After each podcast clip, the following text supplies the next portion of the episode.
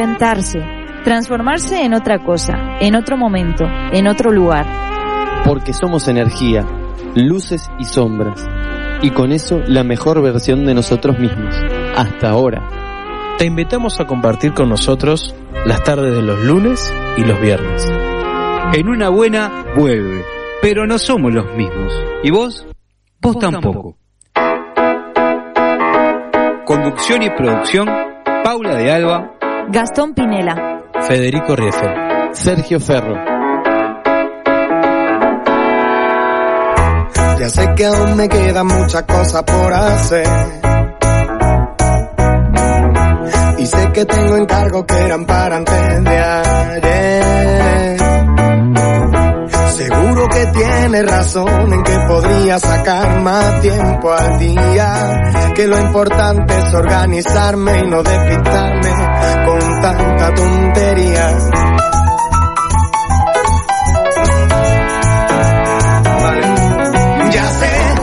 Vuelto a llegar tarde hoy. Ya sé que no hay dinero ni tiempo que perder, ya sé.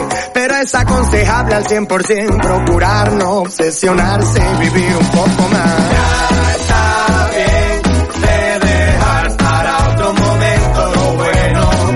Seguro que esta vez será la ocasión perfecta. Por fin estoy en el lugar donde soñaba con llegar. No recuerdo nada más. Qué tremenda sensación liberarme de la presión y suspirar, dejar atrás la formalidad y dedicarme a lo que yo quiera y nada más.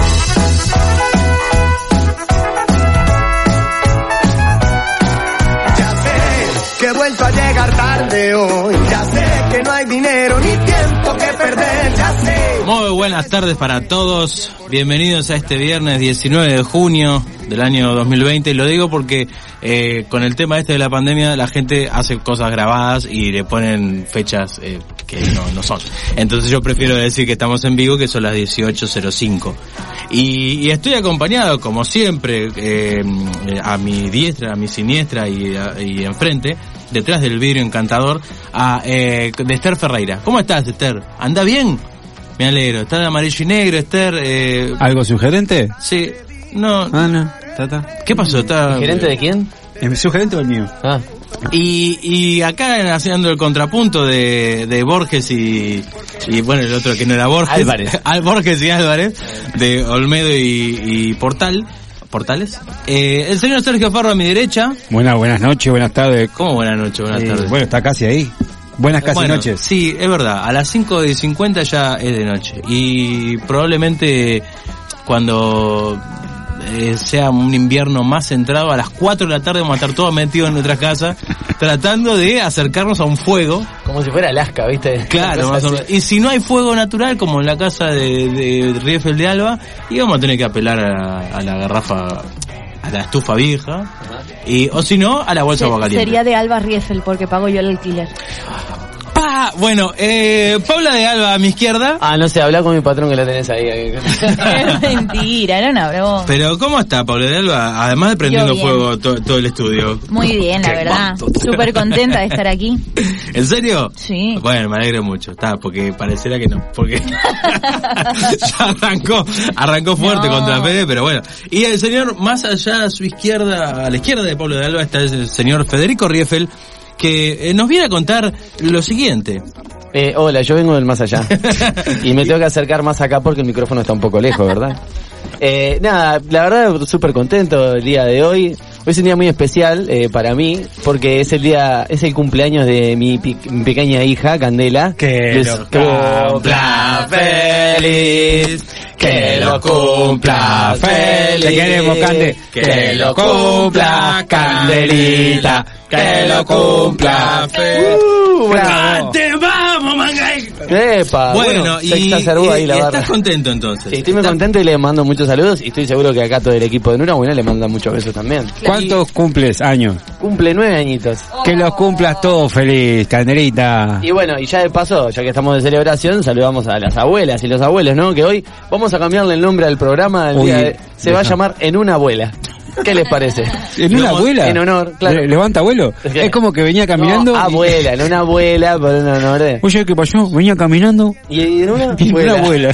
Y, y yo y yo propongo sacarnos todos los dientes y hablar como eh, una abuela. Bueno, pero no todos los... Perdón, me Los parece abuelos como- ya son jóvenes, hay muchos abuelos y abuelas mi jóvenes. No, señora yo madre conozco. que es abuela, o sea, no... no Es una pebeta. Tiene casi todos los dientes. o sea, y, Bueno. no, y no creo que sea excluyente. o sea. de lejos parece un piano, pero Queremos saludar a, a gente de este programa que ha sido saludada por el Día de los Abuelos, ¿no? Queremos... Ah, vamos a, a mí me llegó un mensaje en, un, en una difusión que hace gentilmente Esther, anunciando un montón de cosas, ¿verdad? Las cosas que van a pasar, las cosas con las que podemos colaborar y con las que podemos aunar a un grupo humano. En eso eh, me llega un mensaje muy lindo que me saluda por el Día del Abuelo, a mí. Qué lindo. Así que... Capaz bueno, que sabe cosas que nosotros no sabemos. y sí, eh, lo, lo más probable es que al paso que vamos, sí. Es- Esther sabe más cosas que yo, sin duda. Pero bueno, me llegó ese mensaje, yo se lo agradecí, como corresponde. Pero no, Esther, no, me falta. Espero que me falte un tiempito todavía. O capaz que no. el tiempo que tenga que ser. ¿Qué problema hay? Eh, bueno, sí. ¿Qué vamos a hablar? No, eh, cambiando, cambiando. Lo dijo, lo dijo Banana Puerredor, tarde o temprano. Y ta, no sé cómo seguía, pero tarde o temprano puede pasar. Tarde o temprano. Ahí está. Sé que las cosas cambiarán, que luchar no es en vano. Estamos abrazados, yo y Gastón en Todas este momento. aquellas personas que quieran cantar Banana Pueyrredón, César. eh, César Banana, eh, que hablen con Gastón por Sí. interno y... O hablan con César Banana o con Raúl Frutilla que están los dos acá. Y bueno, además de... La calle Durazno. Sí, ese es Ra- eh, Raúl. Ah, Durazno es. Trajimos al, al imitador Profesional. disléxico de Jaime Ross. La calle Dus- ¿Qué dice? La calle Locarno. La yaque, la No, yaque, la. Qué lindo. Chicos, Hay un ambiente imitador. acá que no se puede más. Chicos, tengo un, un problema. Contanos. Uno solo tenés, Pará, qué suerte. Somos todo Quiero ser tu amigo, Pau. Somos Sí. todo oídos. Soy afortunada, pero tengo un problema. Ah, ¿Vieron? ah eh, no. ¿Cómo te dejamos ser parte del programa? Perdón. eh, ¿Vieron lo, lo, la gente cuando, los niños, ¿no? Eh, y las niñas cuando pasa el carrito de los helados Sí, que salen y corriendo. salen corriendo, todo emocionado, se le pone la, la, los ojitos se le ponen así como Inyectados en Claro, sangre, babean. Bueno, yo estoy teniendo un problemita y es que donde yo vivo pasa un carrito, como si fuera de los helados, pero ¿Vendido pescado? vendiendo pescado. ¿Ah, helado de pescado? No, no, no. helado de pescado no. Carrito del pescado. Vende el... Ah, mira tú. ¿Y entonces? ¿Qué grita? ¿Qué no. pasa? No, yo grito cuando lo escucho. Ah. Porque me genera, me genera una, o sea, una necesidad de ir a buscarlo, ¿entiendes? No. Que Yo tengo que salir corriendo con la bici y buscarlo, porque ¿Y por qué no te suena, subís arriba de la bici Pero, ¿y cómo, pero ¿cómo, sabes que llega? porque se escucha una musiquita. Ah. Dice, hasta casi. pescado, el pescado, de la, del... Canta, eh, canta. eh, no, ¿cómo era? Vamos. De la pesca a tu casa, o no sé qué. Ese- Haga feliz una vaca. sí, el delfín se llama. Y bueno, le mando un saludo enorme desde aquí, no sé si está escuchando. Se llama el delfín. Sí, y, y es un camión, tú lo buscas y tiene detrás todo así preparadito con bandejitas y con los filetes de pescado y eso y una balanza, todo. Y ayer cuando me lo encontré porque salí con la lluvia y todo, eh, salí y salí corriendo a la bici, ¿no? A buscarlo, porque lo escuchaba de lejos, pero no sabía dónde estaba. Y cuando llegué le dije, otra vez salí a buscarte y me dice, ¿más pescado? ¿Me pescaste? Una pregunta, Paula. Al llamarse el delfín, ¿no tiene la música este, de, de aquel artista que no me acuerdo si era de Miami o qué, pero que se llamaba el delfín? No, no decía, sé de no quién puede hablas". ser. No, no, Ah, no, eran, ¿Qué es cen- eran centroamericanos, que cantaba también con... Y que cantaba de las Torres Gemelas, bueno, y todo Ahí eso, está, pero era el delfín y exacto. decía, no puede ser. Sí, sí. Bueno, el tema es que yo quiero hacer público Sí. que a mí el carrito del pescado me genera esas cosas. Pues yo soy de Cádiz, de Andalucía, de España, que allí se come mucho pescado y muy rico, pescadito frito. Entonces a mí me genera, me pone, no sé, en todo, nostalgia, alegría, eh, me vuelve loca cada vez que lo escucho. Entonces yo he decidido, y quería contarlo así públicamente, que yo mm, puedo comprar pescado cuando pase el carrito de- del pescado, pero solo cuando yo quiera comprar pescado. O sea, No cuando él te mete el peso. Claro, no cuando lo escuche y me vuelva loca. Te O sea, yo tengo, en la semana que yo digo, esta semana compro pescado, si escucho, salgo corriendo, corriendo, corriendo. Pero si no, no. Y estoy en ese proceso de controlarme. ¿Te sentís como el perro de Pablo? Que Sí, escuchás, obvio. el, escuchás el, el, el- el- el- ¿cómo es? El pescadito. Sí, Eh, sí, voy corriendo. El, helado de pescado y Pero Voy a además traer se lo he otro dicho a ejemplo. él, ¿eh? Ah, ¿sí? ¿Le dijiste? Sí, le dije que me causaba lo mismo que un carrito de helados. Oh. ¿Y él qué te dijo? Se rió. no sé qué significa. Sí. Eh, ¿Sos como el tiburón de Nemo? Eh, ¿Cómo era el tiburón de Nemo? Que huele. no comía, que no comía Era tiburones, vegetariano. No comía carne, ¿no? Claro, y, y olía la sangre y estaba, estaba en un proceso. así, Ay, olía la es cierto, sangre. es cierto. No, pero a mí me gusta el pescado. Bueno, un saludo a todos los pe- vendedores de pescado ambulante de Montevideo y la Costa de Oro, ¿no verdad? Sí. Que, que estarán siempre para nuestro corazón, aunque yo sea vegano. Gracias por dejarme este espacio para contar esto, ¿eh? Este, este aviso puede haber sido contraproducente porque seguramente a partir de mañana todos los días aparezca uno diferente en la casa de Paula. Solamente. Hablará de mí. Me vuelvo ¿no? loca. No, entonces me pongo tapones en los oídos y ya no escucha a nadie. Perfecto, bueno, muy bien. Em, Además de, de- de este problema con, con los pescados, estuve pensando en estos pocos minutos que nos quedan de la venta en decirles a la gente que tenemos algunos regalos en... ¿Pescado? No, pescado no. Yo iba a decir que tengo un kilo de merluza acá. que no- Oh, quiero, quiero. Yo. Ahí empezó a mover el rabo, Paula. Pero tenemos unos regalitos que podemos eh, decir que son quizás para el Día del Abuelo, ¿no? De los abuelos. Pero Yes. Paula de Alba propuso cambiar el nombre y no que sea el Día del Abuelo. Ya lo dijo Federico igual, ¿eh? Eso pasa cuando uno no escucha, pero no. No, pero el día de eh, del oyente. Ah, Eso fue Paula viste que... el, día de los abueletes. Pido, pido Eso fue Sergio. Ferro. ¿Eh? No Vos decís el día, el día del oyente. Hoy, hoy, ¿qué va a pasar? Va a pasar que una vez cada tanto, porque nosotros acabamos de instaurar un día, que es el día del oyente. Eso es lo que queremos decir. Exactamente. Se instaura a partir de este preciso momento. Porque en Uruguay hay Oyente. días de todo. Sí, y no, Entonces nosotros queremos generar un día. hay de- día del operador de radio, hay día del anestesista de radio, hay día de, ah, re loco. Entonces, día hay, del micrófono. hay día del micrófono, pero no hay día del oyente. Hoy, No lo Fe- sé, bueno, Fe, eh, queremos saludar. No lo sé en realidad si no hay día del oyente. Bueno, si no lo cena, almuerce. Entonces, hoy queremos saludar a todos los oyentes y le queremos dedicar este regalo que dice así. Hay dos regalos. El primero, que lo voy a pasar a, a mostrar a través de las cámaras. Cortesía, primero de Instagram. y cortesía de uno de los oyentes, perdón que te interrumpa, Sí. de dos de los oyentes, Explique, explique. que lo acaba de regalar. La fan número uno del programa, que es, le- yo le digo la mamá Silvia, pero ustedes le pueden decir La mamá Silvia, la mamá Silvia, claro. y el Tata Juan. Y el Tata Juan. Juntos hace como treinta y pico de años dijeron, si tenemos a Sergio, bueno, y acá estoy yo. Oh. Entonces, eh, nos acaban de regalar esa taza. Un abuelo que, dar y recibir, un abuelo que regala un regalo para el día del abuelo. Es una cosa de loco, muchachos, no se puede ni creer. Bueno, y además, Y además, la gente de Pompas, como la semana anterior, nos vuelve a regalar Oh. unos jabones con unos unas fragancias y unas formas. La gente de Pompas que la pueden ubicar en Facebook y en Instagram eh, por el mismo nombre, Pompas. Y bueno, que seguramente están escuchando. Y también la gente de. Pompas, mientras eh, muestro los jaboncitos, regaló y le- ya le aviso a mi señorita novia Laura que mandó un jabón para ella. Hoy te toca, Laura. Así que te toca te baño. bañás, te bañás seguro. Hoy, así que bueno, eh, estos dos regalos son los que vamos a estar regalando, ¿vale? ¿de qué manera? Acá la gente me meta pregunta, ¿y cómo participo y cómo? Y ya solamente con escuchar el programa ya tiene un buen porcentaje de participación. Sí, por supuesto, pero Fede puede explicar ahí un poquito mejor cómo podemos participar o cómo pueden participar para ganarse las cosas. Bueno, lo mejor que pueden hacer, eh, en realidad vamos a apelar a que aquellas y aquellos Las que papas. se animen. Las. Ah, no, a apelar, Ah. que no le hemos que pelar. Mm. A que vengan, a que se arriben hasta la radio, este, que está aquí en Yaguarón, entre Uruguay y Paysandú. 15, 18. 15, 18, exactamente. Aquellas personas que... Que toquen timbre. Primero, se- no, toque- que toquen timbre, sí van a tener que tocar timbre.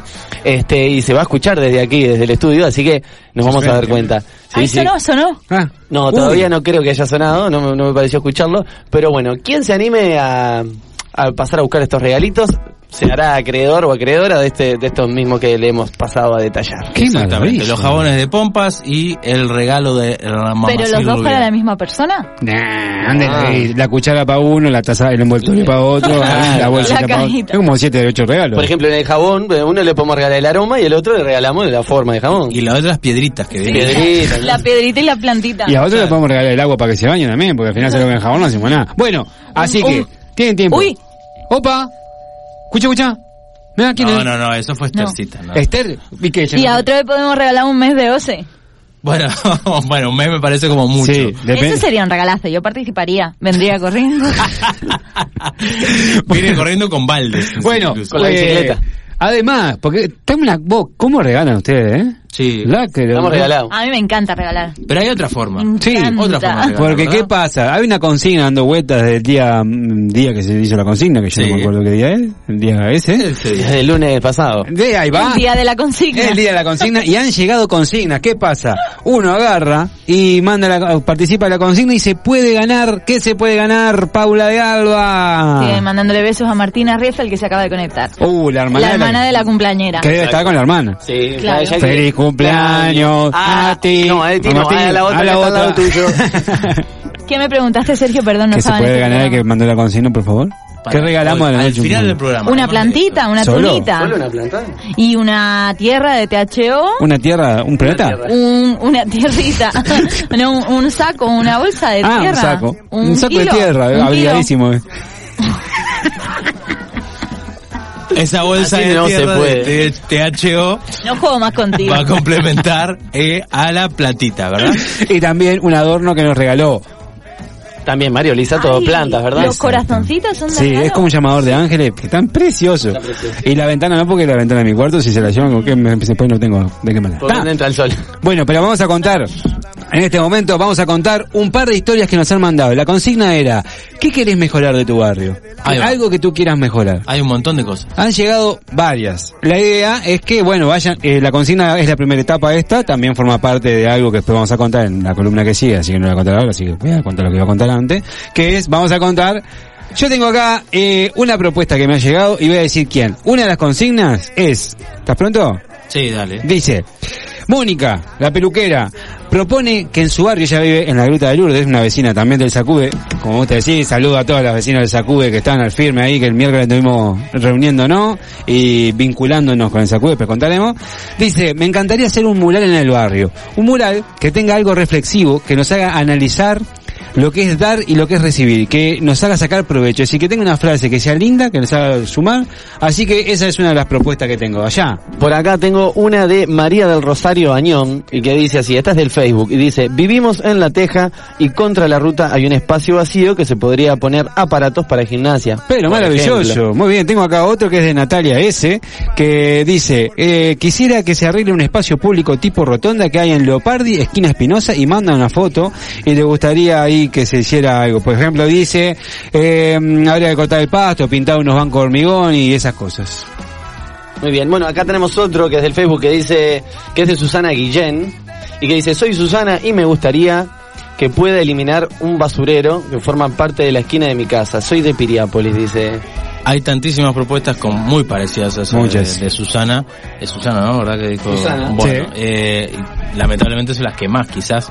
Y bueno, la idea de este espacio y, y lo que va a venir después en dar y recibir y las personas que puedan seguir participando hasta el, al final del programa, la idea, bueno, justamente es encontrar eh, diferentes cosas que quieran modificar, quieran mejorar, ya sea en, en- en su vida diaria o, o para mejorarle en el barrio a otras personas, ¿no? Yo tengo otra. Diga. Eh, quiero arreglar la heladera con libros que hay en la placita detrás de mi casa. Dice una oyente que se llama Paula de Alba. Paula de Alba. Paula de Alba también participó doble porque dijo que quería arreglar la parada de la ruta 10. Ahí va. Que no- queda bien cerca del mambo de la ruta 9 que se baila así. Ah, Está, muy bien. Bueno, ¿Cómo se baila? así. Muy bien, esto es muy radial. Sí. No, pero el Facebook puede ver a Sergio Ferro moviendo los hombros. ¿Cómo se baila así? No sé mover sobre los hombros, perdón. Tengo que mover la cabeza, el Pero cuello. estás moviendo los hombros. Lamentablemente no, Ah, no, no ya voy a aprender, ya voy a bailarín. El hecho de solamente mover los hombros. Estoy, mo- estoy mo- mono- monopolizando el Instagram y me gustaría que todos saliésemos. Bueno, vamos a volcar entonces la cámara, eh, la vamos a poner arriba y vamos a poner un brazo robótico Ahí va. usando la domótica para que nos tome a todos a medida que vamos hablando. Ahora, en un momentito, podemos Sí. hacer eso. Ya. Y en vez de monopolizar, podríamos girafalizar la cosa. que Puede ser, sí, mejor. también. Bueno, muy bien. Después de esta sarta de, de bobadas que acabo de decir, No. pero no esta, sino las anteriores que son mucho más interesantes. Vamos a, a primero a decir eh, que a través del WhatsApp, que es el 094 90 1007, la gente se puede comunicar también por, por bueno, estos regalitos, además de, de venir hasta la radio. Y lo otro que vamos a presentar es una canción. Hace, no sé, una semanita capaz, dejó este plano existencial de la Tierra eh, el cantante líder de Jarabe de Palo, eh, Pau Donés, y bueno, entre sus tantas colaboraciones, tantas canciones que, que dejó, al final de sus días decidió hacer un disco junto con su, con su banda, sacarlo a la luz. Lo hizo ya sabiendo que se, se iba a morir. Exactamente, eso es lo más, lo que te, te, te, pega un poquito más, este, eh, algo, algo fuerte. Más interesante es saber que esta canción que vamos a escuchar, que tuvo su video y que su video, eh, una personita con, con un antifaz, eh, es la musa inspiradora de esta canción, junto con las amistades que lo rodearon y lo que lo apoyaron en ese duro momento. Pau Donés falleció, tuvo, luchó contra un cáncer de unos 5 años más o menos y, y dejó, además de el, el conocidísimo La Flaca y otros temas más, este tema que, que Paulita va a presentar después. No, yo te quería añadir que la que esa chica de antifaz es su hija, la del videoclip. Exactamente. Y bueno, por ella escribió esta canción muy linda. Eh, por ella, por los amigos y en realidad también nos pone un poco en el lugar de, de él, ¿no? O sea que cuando necesitamos colaboración, ayuda, apoyo, los amigos son los que están ahí para, para eso, para apoyarnos, ¿verdad? Así que vamos a escuchar eso que tú me das de Jarabe de Palo.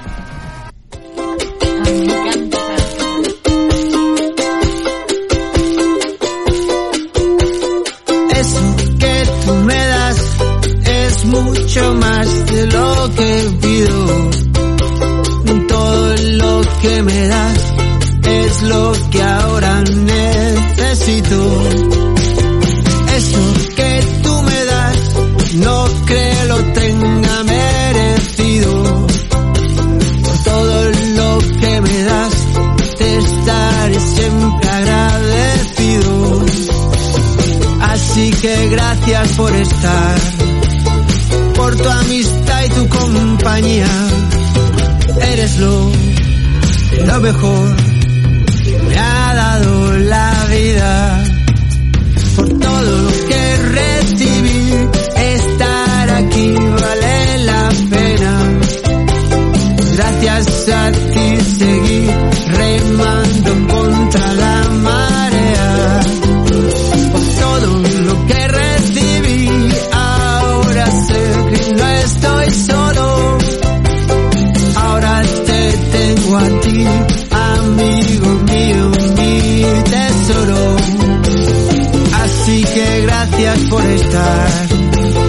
Por tu amistad y tu compañía. Eres lo, lo mejor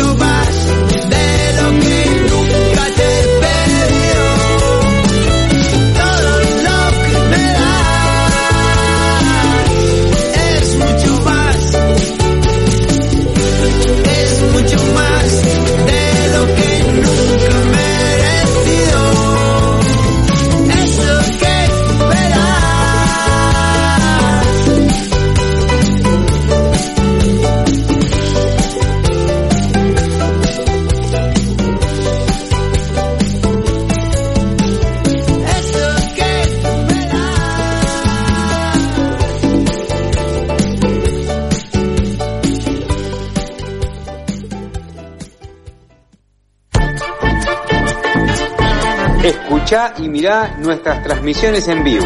www.fmciudadela.com o desde YouTube, Instagram y Facebook. Busca nuestro podcast en el canal de YouTube En Una Buena. Dar es dar.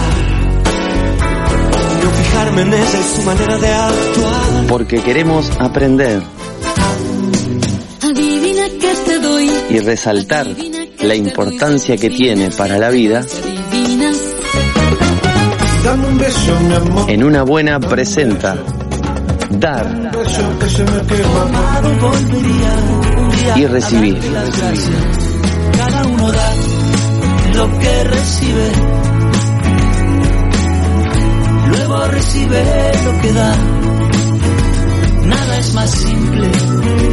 No hay otra norma. Nada se pierde.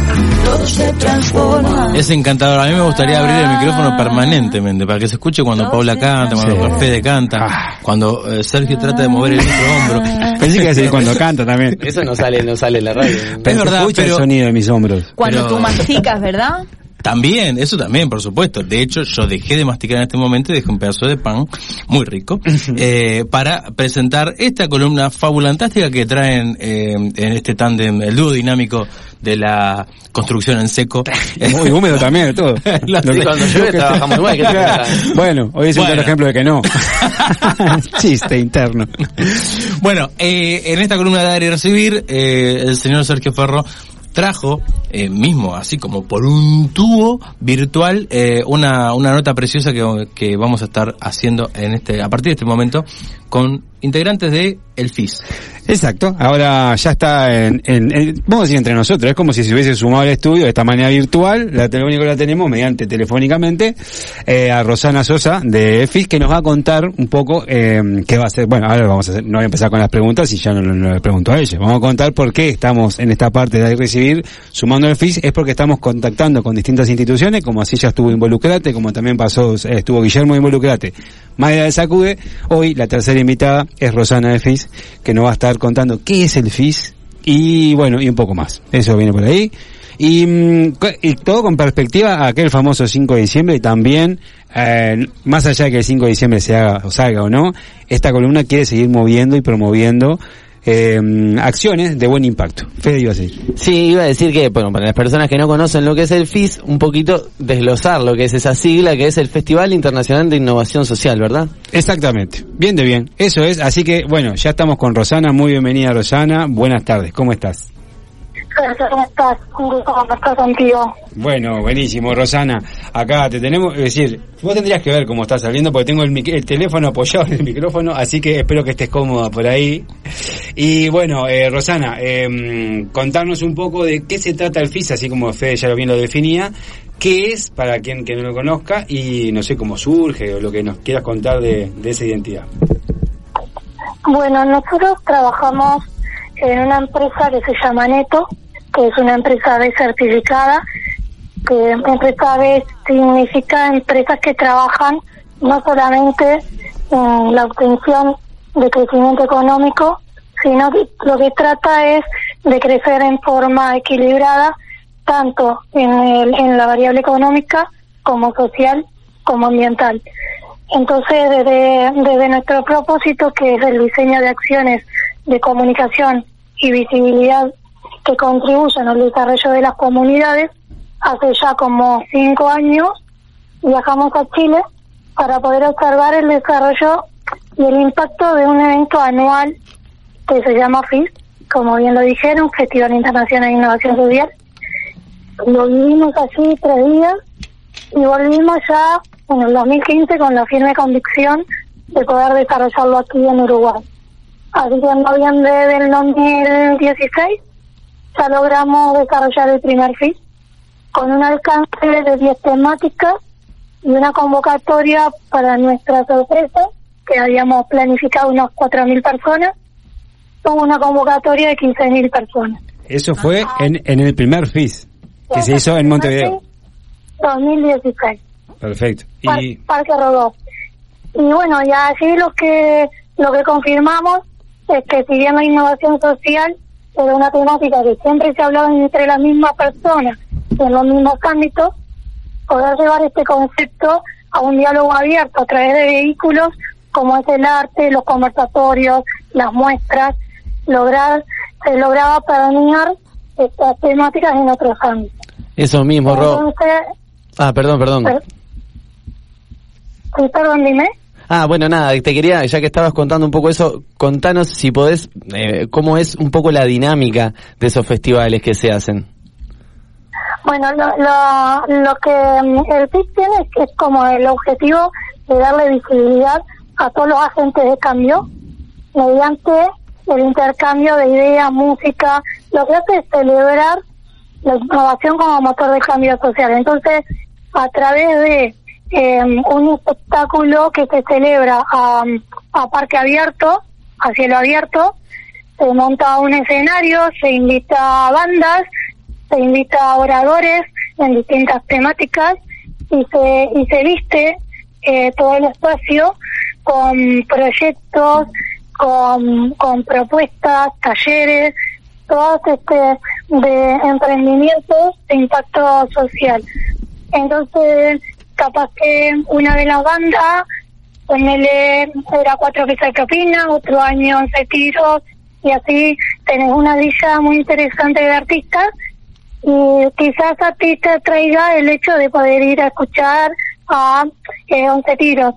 Sin embargo, entre banda y banda hay una persona, un orador, un innovador social, que durante siete minutos y antes de escuchar tu banda, te cuenta una historia de lo que él está haciendo y el impacto que está generando.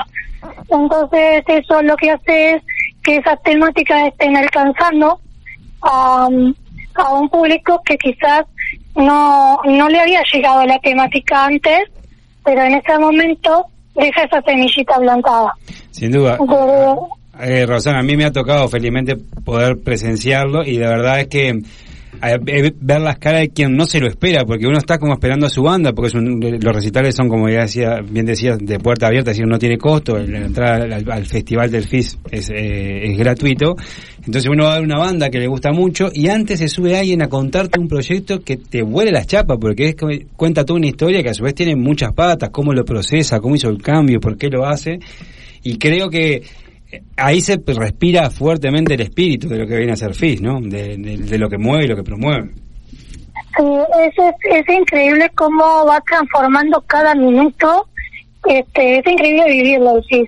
Este, el cada, cada, cada minuto cómo el clima se va transformando.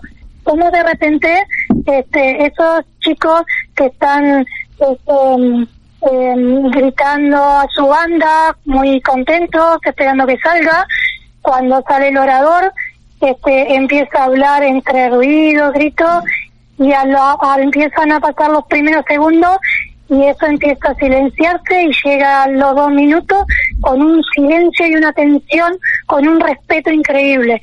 Y eso realmente este, hace que, que uno eh, valide la propuesta y, y nos damos cuenta que a veces hay algunos temas que no se tratan porque no se encuentra el canal, el medio, el, como para llegar, ¿no?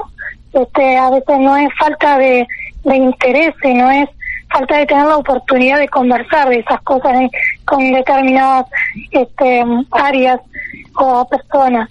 Lo, lo lo que es muy interesante de, del FIS, que a mí realmente mm, lo considero fantástico, y, bien- yendo un poco a lo que tú decías del 4 de diciembre, es que el FIS es construido cada año en forma totalmente colaborativa. Son muchísimas las personas que van dejando sus agendas de lado para poder trabajar en un objetivo en común, donde sí hay una base de unos lineamientos que se trabajan. El año pasado fue construir en igualdad, este año el concepto de resiliencia, y cada organización, cada persona que se suma, cada institución, va aportando su forma y su propia visión. Por eso el FIS no, no tiene una receta, lo que tiene es una metodología de trabajo, pero luego cada, cada grupo humano que va conformando las distintas áreas, las distintas comisiones que conforman el, el festival, le van dando su propia impronta. Eh, Rosana, Para llevar Ah, perdón, para perdón. llevar el Cerrá, cerrá, con- cerrá lo que estabas contando, que justo es muy difícil meter el comentario. Dale, cerrala ahí así Fede puede preguntarte otra cosa. Perdón que te interrumpa. Ahí, ahí está, ahí voy- voy- voy a pasarte un poquito de número, ¿no?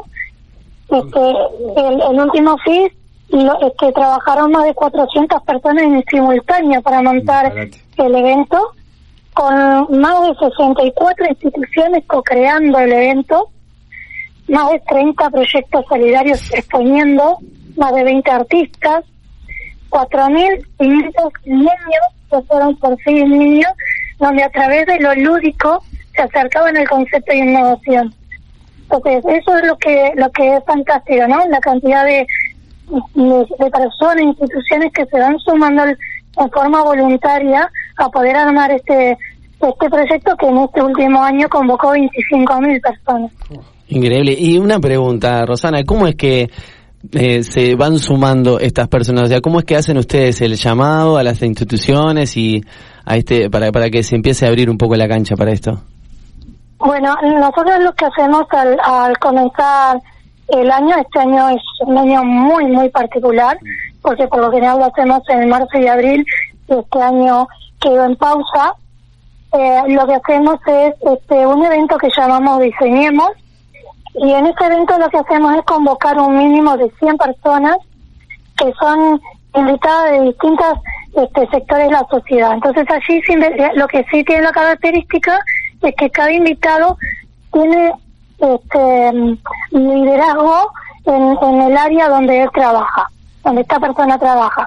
Entonces, en ese día se convocan 100 personas que vienen de distintas áreas de gobierno, de, ONGs, de medios de prensa, de este, organizaciones civiles, de emprende- eh, son emprendedores y así este, de academia.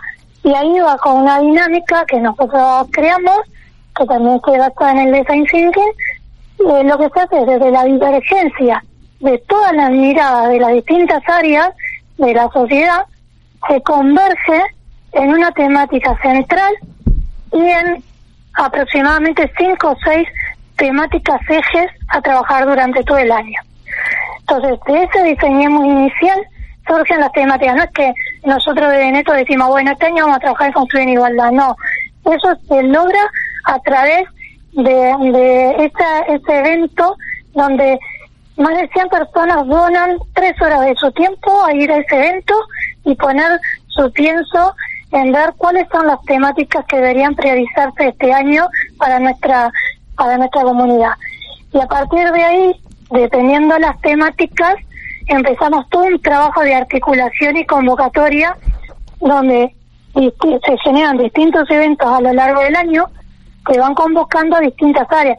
Hay un evento puntual que se llama Un Día de Mafis, que es especialmente diseñado para empresarios. Hay un evento que se llama TOM, que es de innovación social, que va específicamente a personas en situación de discapacidad eh, motriz. Hay, y así cada uno de esos eventos le habla a un, a un perfil, a un grupo que lo convoca luego a trabajar desde su lugar a este evento ya este, in- totalmente integrado y co-creado. Entonces, eso es el, lo que yo te decía que tiene una metodología base. El CIS tiene 10 comisiones que arrancan en enero vacías, no hay nadie, y a partir de que van transitando los meses, se van invitando a que eh, distintos directores, que distintas personas vayan tomando la dirección de un área. Entonces, por ejemplo, está la comisión de COFIS, que lo que se asegura es que sea un evento este, que tienda a ser este, basura cero, que por ahí con- nos, nos conocimos con Sergio, y entonces este, ahí se empieza a hacer un llamado a distintas organizaciones, empresas, instituciones que tengan interés de co-crear esta comisión de COFIS. Eh, termina con, empieza con cero personas y la comisión termina, para hacerte una idea, aproximadamente dos per- 12 personas trabajando una hora semanal para dar todos los lineamientos y con más de 60 voluntarios trabajando el día del evento Fantástico. en la clasificación de los residuos in situ y que para hacerte una idea, este último FIS logró que 400 kilos de residuos que generó el propio evento hayan sido devueltos a la industria. Y eso se logra con esta, por ejemplo, con esta comisión que arranca con cero personas, pero termina trabajando con más de 60 voluntarios. Claro.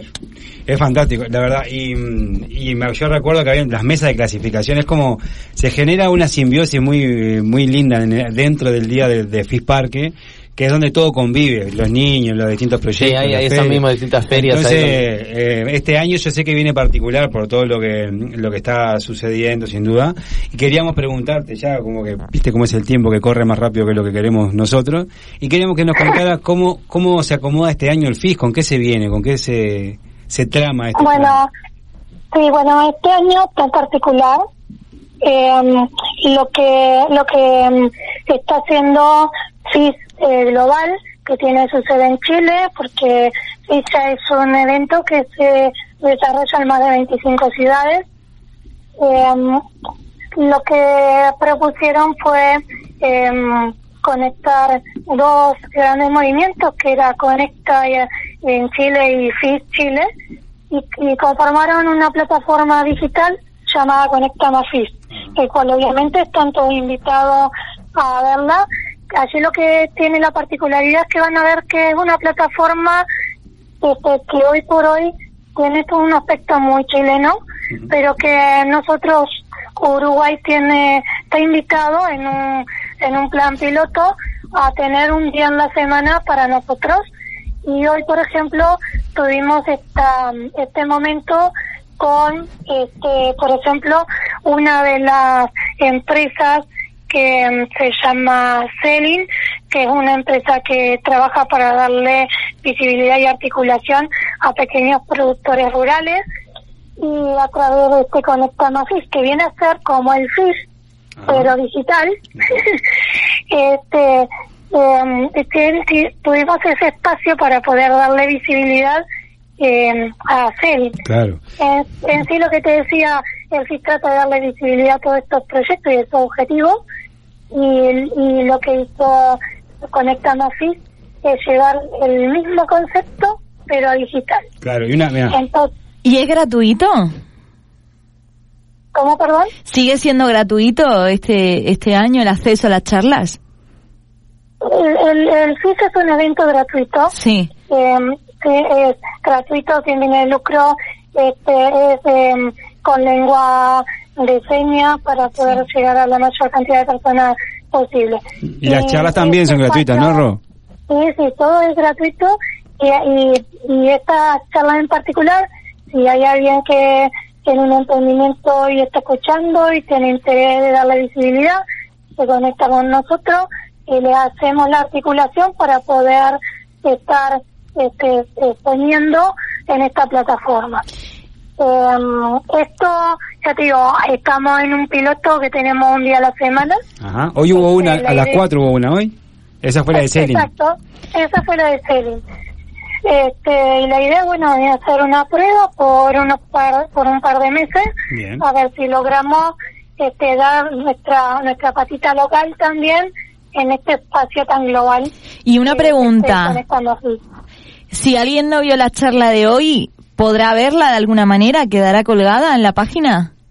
Sí, eh, la- esas charlas se graban, luego este el equipo este eh, IT la deja eh, pronta para poder accesarla. Si tú entras en la plataforma vas a ver las charlas que han habido durante estos meses pasados. Fenómeno. Ahora, es- esto es lo que a nivel actual y lo que podemos eh, seguir inspirándonos y aprendiendo todo en este espacio. Por otro lado, estamos trabajando en un proyecto que llamamos Resiliencia, que lo que buscamos es de todo lo que eh, el, este COVID-19 nos, hace- nos ha hecho aflorar, este, que han sido una cantidad de emprendimientos, proyectos y ideas que han emergido a este primer impacto a nivel sanitario y ahora que este COVID nos está eh, haciendo aflorar otro tipo de desafíos a nivel este, de empleabilidad, vivienda este, y alimentación, bueno, la idea es tratar de hacer un mapeo de todos estos emprendimientos y ver cómo le ayudamos a reconvertirse para enfrentar los nuevos desafíos que este nos está dejando, ¿no? La verdad que, bueno, acá quedamos, es muy motivante escucharlo cada vez que uno se acerca a esto, es como que la llama llega y es muy bueno y bonito. Y bueno, desde ya que se- seguimos en contacto, en comunicación, y esto es la- una de las primeras pasos, si se puede decir, porque ya hemos dado otro antes, como conocernos allá, trabajando en Ecofis, pero quedamos ya en comunicación, eh, queda todo el programa abierto para compartir la- los eventos de, FIS que iremos pasando en la página. Y bueno, y seguir avanzando, incluso eh, hoy te lo contaba, pero em- empatamos en una columna de este programa, programa que también se llama Resiliencia y a cual hoy viene con una, una buena nota. Así que bueno, Rosana, eh, eh, recontra agradecerte y, y saber que seguimos en comunicación y trabajando juntos y co-creando para lo que se, pueda desde la radio, eh, usando lo mejor posible este medio, estamos a la disposición y quedamos abiertos para, para cualquier proyecto que surja, como el 5 de diciembre, que puede ser uno de ellos. Genial, Sergio, la agradecida soy yo y también quedan abiertos nuestra, nuestros canales de comunicación para quien se quiera acercar. Así que bueno, muchas gracias y buenas noches. Bueno, Muchísimas gracias. Que pases muy bien, Rosana. Un abrazo grande. Un besito. Bueno, muy bien, así pasaba eh, Rosana Sosa, eh, así que bueno, acá quedamos súper motivados. A mí particularmente, claro, no puedo ser muy objetivo en estos planos porque Entonces no hagas nada. me seduce mucho esta, este tipo de propuestas. Bueno, yo, yo recuerdo, me recordaba Fede que el año pasado habíamos asistido al, al FIS, ahí que se hizo en el Parque Centenario. Sí. Y la verdad es que era hermoso porque todos los stands... No es el Parque Centenario, es el Parque Valle que está al costado del estadio. Ah, ahí está el- localista diciéndole el nombre que quiere. Pero la gente dice el Parque Centenario y la gente se queda mirando diciendo, eh, ¿quién No es el tenemos un parque centenario. No. En Argentina Ah, sí, exacto. Bueno, nada, eh, eso que, que la verdad fuimos y había de todo, un, mon- un montón de actividades para niños, para no tan niños, para colgarte ahí a jugar y a probar cosas, había muchas muestras en los, en cada stand, la verdad, emprendimientos muy lindos y muy motivadores, ¿no? De ver que se pueden hacer cosas diferentes, alternativas y que tienen toda la fuerza. Exactamente, bueno, aquellas personas que se hayan quedado con un poco de, de duda o de qué se trata bien FIS, tienen página eh, de Facebook que se llama FIS Uruguay, todo junto, y también pueden entrar eh, en la web que es www.fis. Perfecto. Y bueno, eh, sin duda siempre quedan cortísimas estas entrevistas porque hay un montón de datos por pasar. Eh, ya, ya volverá a la normalidad y podemos estar con, con la entrevista en vivo que es mucho más nutritiva, también nos podemos Y, y comunicar. con cuatro horas de programa, ¿verdad? Claro, sí, porque lleva mucho más. Entonces, eh, contarles que, ya cerrando un poco la columna, que seguimos avanzando en esto del 5 de diciembre y un poco la propuesta, la consigna que hubo para la participación de- del premio de hoy hace parte de eso, porque la idea es empezar a buscar cosas para cambiar. Sabemos que hay para cambiar, pero también es invitarnos a todos a formar parte del cambio, como lo hace el FIS, ¿no?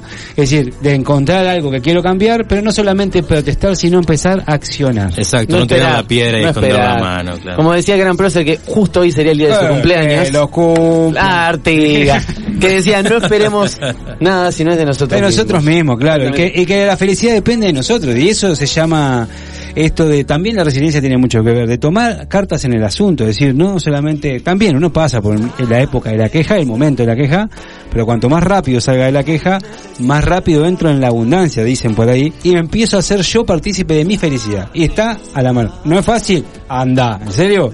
No me digas. Pero se puede.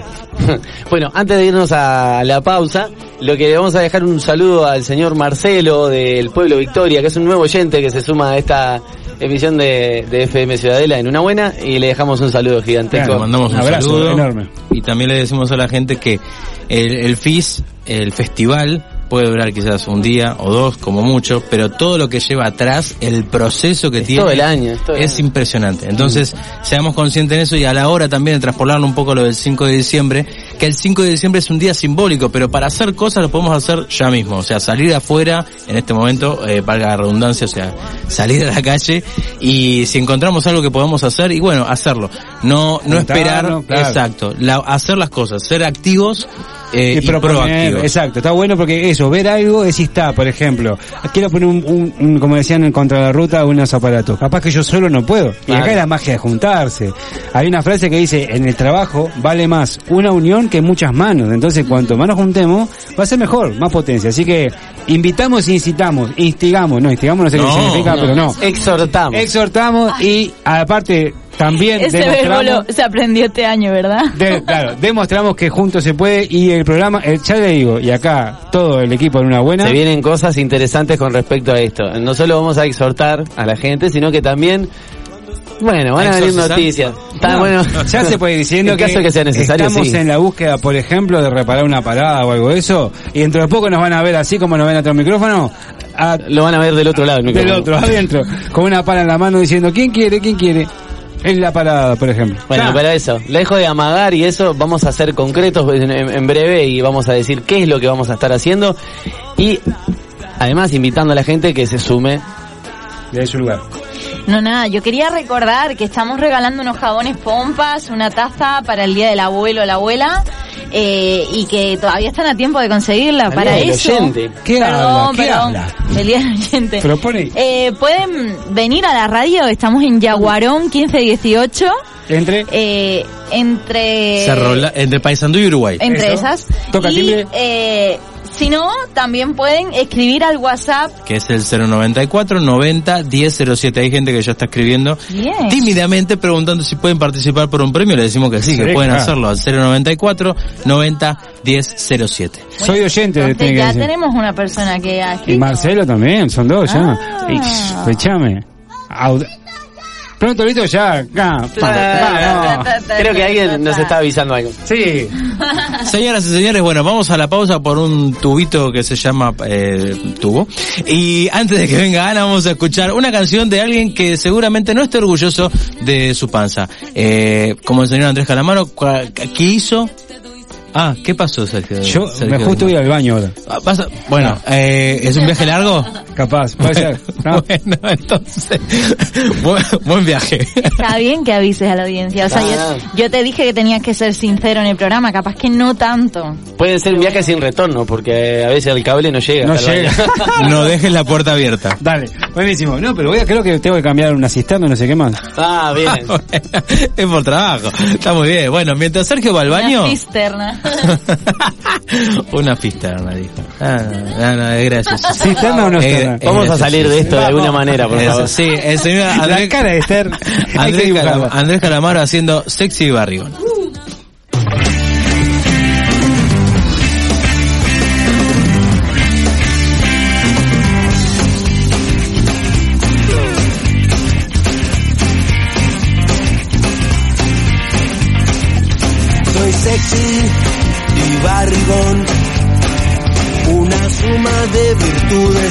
Escasea.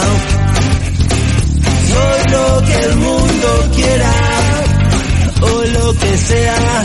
Soy sexy barrigón.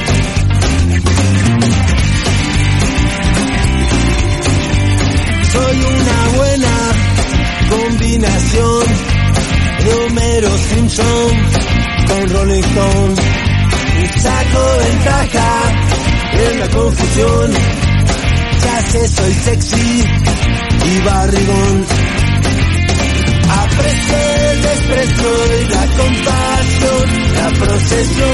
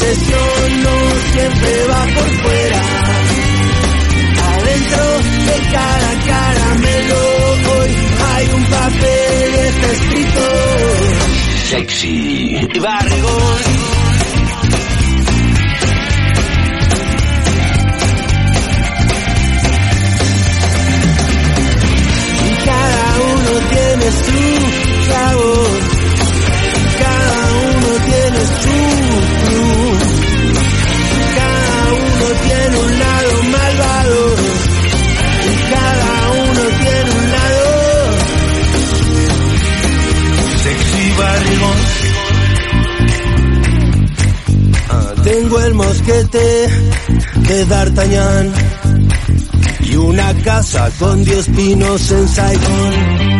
Presumo clase y tipo de gañán. Soy todo sexy y barrigón. Cada uno tiene su clavo.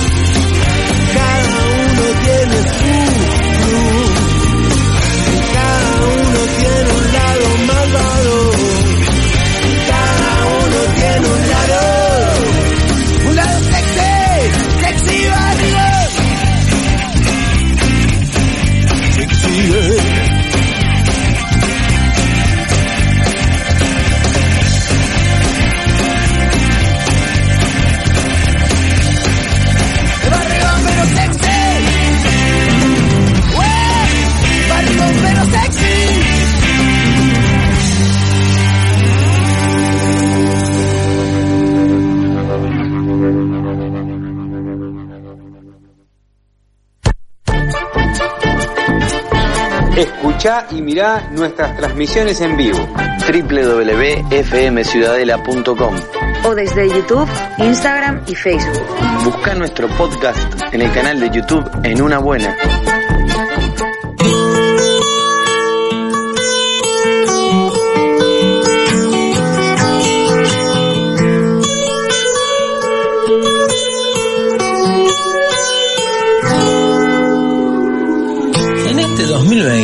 Es fundamental este consejo.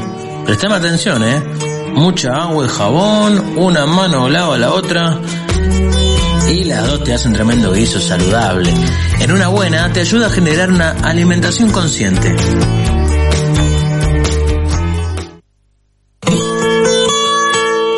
Buenas noches, chicos. ¿Cómo están? Hola, Ana Costa, ¿cómo estás? ¿Cómo andan? ¿Cómo estás Te, tú? Te me semana. adelantaste. Te iba a presentar y te me adelantaste. Te virló el éter, bien virlado, bien La metida. carita de, de Esther me hizo señas y yo salí. Que responsabilizar a Está fantástico. es tu espacio, así que empodérate. La idea, chicos, es que me ayuden. Y que cooperen. Sí, y que me cuenten sus experiencias. Así hacemos Bueno, un poco más interactivo. La, única esto. experiencia que te voy a contar antes que, que nos cuentes un poco de qué trajiste, Mm. te voy a decir que se acuerdan que el viernes pasado yo había, me había comprometido a traer un budín de banana, Es verdad. entonces lo que hice fue hacer un pan casero. ¿Quién? Bueno, pero te... A falta, Es a buena. falta de budines le traemos un pan casero con semillita, coso. Qué lujo. ¿Eh, Qué o no? lujo comer algo que no se ha hecho por mí, probar otras delicias. Exacto. Eso juega. Lo que sí no, no, no va a favor, claro, bueno, es con gluten, Bueno. es lo que tiene. Ahí es el- pero le trajimos también un... Le trajimos un postrecito ahí, una cosita ¿Qué delicatessen. cosa? Pero tú no comes gluten. Eh, bueno. O un poquito. Poco. Poco porque no me hace muy bien. Pero tengo mis permitidos en la semana un, un porque... poquito, por ejemplo, ¿te comerías esta dona? Esas Querida. cosas son maravillosas. Le trajimos a la señorita Me Summer. hacen pecar. Es una dona vegana. Hacen- Qué maravilla. Del Qué- kiosco vegano. Muero con estas cosas. Está No pueden riquísimo. más. No pueden más Malbón, la verdad. No, Está es súper muy rico. bueno. Felicitaciones y gracias, chicos. Felicitaciones amo a ti, que lo disfrutes. Muchas gracias. Bueno, ¿qué nos traes el Buenísimo. día de hoy, Ana? Vamos a seguir hablando de, de formas de endulzar, chicos. Ah, bien. Porque es amplia la gama de sabores y la idea es tener eh, la posibilidad. Vieron que tenemos, algunos tenemos hijos y están encerrados. Y si nosotros les damos azúcar refinado todo el día, rebotan por todos lados. Me asustó un poco eso de hijos, hijos encerrados. Claro, está hablando del tema de la pandemia, que no están pudiendo Ah, salir, vale. están un poco aislados. No es que, que lo tienen Sí, dentro sí, de sí, una caja claro. de zapatos, Paula. No, no, no. Todo muy Me normal. mata, me mata, me Continuemos. mata. Parece que están en una jaula, pero te juro que en apartamentos pasa eso. Ajá. Esa sensación, Se ¿viste? sienten libres y todo. Sí, le saltan la correa y salen. No, entonces la idea es bajar un poco las dosis de azúcar para que los chicos reboten menos por las paredes. Y también es una crianza mucho más saludable y hace que presten un poco más de atención. Vieron que ahora con todo este tema de, de la educación virtual necesitan una atención distinta a la que no estaban acostumbrados. Y si nosotros les damos unas altas dosis de azúcar, es más complicado todo lo que viene por ahí. Entonces, bueno, tener alternativas de infusiones, de, de meriendas, de desayunos y formatos diferentes para que nos den menos trabajo. Hay un- una información que me olvidé el otro día de comentar, es que todas estas formas de endulzar no son aptas para diabéticos. Ajá. ¿Está? Eso es así. O sea, en realidad esto es previo a tener una enfermedad crónica, ¿no? Sino, obviamente necesitan endulzantes que sean químicos. Sí o sí, esto no lo pueden consumir. Hay un tipo de diabetes que es, hay un grado 1 y grado 2 que no tengo bien diferenciado cómo es el tema médico de todo esto, que algunos pueden sí consumir este tipo de azúcar, pero en dosis menores. ¿tá? Digo que eso también es muchas consultas que me hacen con respecto al alimento que yo hago, eh, de las cosas que elaboro que no está tan bueno, pero me dicen, y mi idea no es eh, elaborar con productos químicos que sea lo más natural posible para prevenir este tipo de cosas. Eso te iba a preguntar, si nosotros utilizásemos diferentes tipos de endulzante y no siempre el mismo, y algunos endulzantes naturales, estaríamos eh, podríamos prevenir de alguna manera eh, enfermedades como la diabetes. La idea es que sí, y también eliminando un poco las harinas, que las harinas y el tipo de arroz que utilizamos también cambiarlo, que eso se transforman en azúcares. El tipo de arroz, o sea, el Eh, arroz como- blanco y común. Es cambiar Sugerís un integral. un integral, si pueden variar, porque la idea es que, a ver, nuestra tierra tiene muchas cosas y está bueno poder cambiar y poder variar y no limitarnos. Y la gente muchas veces habla de los costos, que el otro día estuve leyendo un poco de como que se les va de las manos y hay cosas que no son tan así, ¿saben? Se equiparan un montón. Eh, es increíble porque en realidad es un mito. Es un mito tremendo y un miedo bárbaro que tiene la gente a consumir cosas distintas. El uruguayo tiene un, un- gran yo creo que es un bloqueo con respecto a eso. Que sí, obviamente el, cal- el costo de vida en Uruguay es caro. Lo sabemos que es así. Estoy totalmente de acuerdo que comer y lo que sea que vayas a comer es caro. Pero más caro es lo que viene después. De ciertas edades, las repercusiones. Sí, pero, pero sin duda yo pienso, o sea, yo me vine para acá con, con una amiga, con Raquel, que es intolerante al gluten y en, es- en ese momento también era intolerante a la lactosa, ahora no. Eh, pero los alimentos que ella tenía que comprar, si los comparábamos, íbamos al supermercado y veíamos uno y otro, los suyos traían mucho menos y era mucho más caro. Eso es cierto. el igual. tema también será buscar el lugar, Claro. el pique para comprarlo, ¿no? ¿Dónde? Pero yo creo que ahora el- el- el- el- se ha abierto mucho más la Sí, cancha con sí, respecto obvio. a eso y ha cambiado, con- o sea, considerablemente en cinco años, creo yo, ¿no? Como que hay mucha más propuesta. Hay muchas más propuestas. También hay una cosa, ¿no? Que también pasa después que in- in- ingresás en esto, es las porciones que empezás a comer. Ya no es lo mismo que antes. La saciedad es antes y sin duda vos decís es más caro pero comes menos volúmenes. Entonces en realidad equiparas de todo lo que antes comías, ¿entendés? Y cuando también dejas de consumir carnes, porque hay procesos, hay gente que decide dejar las carnes, ¿vos viste los montos de lo- los precios de las cosas con carne? Sí. Si vos eliminás eso, esa, esa, eso que tenías, lo puedes invertir en granos y vas a tener mucho más volumen de alimentos, y mucho más variado y en condimentos, que en realidad perduran mucho más en el tiempo. Y vos podés tener una gama de nutrición y a, a su vez a un menor costo de cuando comes carne. Pero son elecciones. A ver, eso es a gusto de cada persona, si quieren o no. Y es un poco eso. cultural Es un también, poco ¿no? cultural, Porque, o sea, estamos acostumbrados a resolver alimentación de determinada manera, de la manera que la vivimos. Totalmente. Y que nos enseñan, pero bueno, no quiere decir que sea algo que, que debemos perpetuar. Yo te iba a sugerir, Ana, que un día de estos, un viernes de estos que vengas, eh, hacer como un ejercicio de una canasta básica de productos así como más saludables. Bien. ¿Vale? Pero bueno, queda para y otra. tener un poco de números. Nosotros Sí, con números. Con números. Hay lugares mayoristas. A veces te, te, te conviene juntarte con gente y comprar de a 3, 4 kilos de cosas que vienen en paquetes grandes y ahí te va a servir mucho más. Y eso es bueno, agruparnos para este tipo de cosas porque primero el cambio y después el, bolsillo. Y lo vas a notar. Y aparte de tener una, una alacena, eso también te da una tranquilidad tremenda.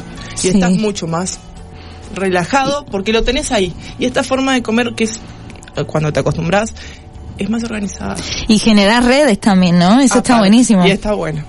Anita seguramente tenga muchas de esas de esos piques para, para traernos a nosotros, pero para volver al tema de los endulzantes y aclarar nuevamente a la gente que el endulzante natural no cura enfermedades, o sea, es una forma de prevenir, ¿tá? que tampoco es algo 100% este, comprobado, pero 100%, eh, perdón, pero sí puede prevenir y lo que mismo que dijimos la semana pasada no se vuelve para atrás. Cuando estás enfermo, en este caso la diabetes, no se puede volver para atrás, no es algo que se regenera en el cuerpo. Así que, Total. Anita, seguimos contando qué otras formas de endulzar podemos Nosotros- encontrar. O sea, acá tenemos, hay limitados, ¿no? Hay cosas que puedes conseguir más, menos, ¿no? O sea, el, mascabo, que es lo que habitualmente es la primera tirada de la caña, que viene como con un colorcito beige, que es lo que yo uso en general para endulzar infusiones y también hacer lo que son este postres, por decir postres o, o hacer meriendas o ese tipo de cosas, ¿no? Después tenés formas naturales de endulzar con la banana, las pasas de uva, los dátiles, ¿entendés? Que vos decís, ay, es carísimo, no, pero el otro día compré un kilo de bananas a 20 pesos, chicos, o sea, tampoco es que, sí, juro. Vos vas a la feria y hay piques así, y después que vos vas muy seguido y, y sos habitué de comprar frutas y verduras, vos bajas mucho tus costos. Porque aparte llevas eso que hablábamos con, con Federico, esa banana que andaba ahí, que nadie la quería. Bueno, ¿sabes qué puedes hacer con esa banana así como vos la ves muy feita, muy feita? La puedes trozar, hacer cubitos y congelarla. Al congelarla, la dejas y después agarras una procesadora y podés agarrar esa banana, la pones, pones algarroba, que es harina, que es 50% de azúcar endulzante, pones cacao, procesás y ahí tenés un helado. Sin necesidad de azúcar y es magnífico. Y ahí vos podés ponerle otros sabores que también se te ocurran. Podés ponerle o canela o podés ponerle vainilla. Ya la algarroba de por sí tiene un gusto muy particular y está buena y tiene un montón de propiedades Ujú. de esa harina que no estamos acostumbrados a usarla. Y nos da como rechine. ese- Ya ese nombre te da un poco de rechine. Decís, ¿Qué será de lo que me está hablando? No, yo, yo quería comentar a los oyentes porque yo, eh, bueno, justo el otro día, el viernes pasado, hablasteis de esto, de la banana, y yo ya lo había probado gracias a Fede y a Sergio que me habían pasado el pique, lo de los helados, y esta semana hice dos días, ¿no? O sea, eh, el primer día hice y, y yo lo, lo batí todo, lo metí al freezer y dije, bueno, malo será que, que, que no quede bien, ¿no? Y luego empecé a leer en todas las recetas. El- la banana tiene que estar congelada antes de hacer el helado. Entonces me quedó un polo de banana, o sea, un helado palito, ¿no? De grande así. Paletón. Pero la acabé comiendo incluso agarrándolo así, menos mal que no hizo mucho frío estos, estos días. Y, y comí helado palito de, de banana con leche de almendras. Eh, y entonces al día siguiente decidí, bueno, voy a congelar las bananas, como dicen todas las recetas, que por algo será, y después hago el, el, el helado. Y eso es lo que hemos desayunado esta mañana, ¿verdad? Delicioso. Y que tenía stevia y quería aclarar, pues, no sé, por interno nos dice Sergio que tenía un poco de conocimiento de esto, que la stevia sí es apta para diabéticos. Sí.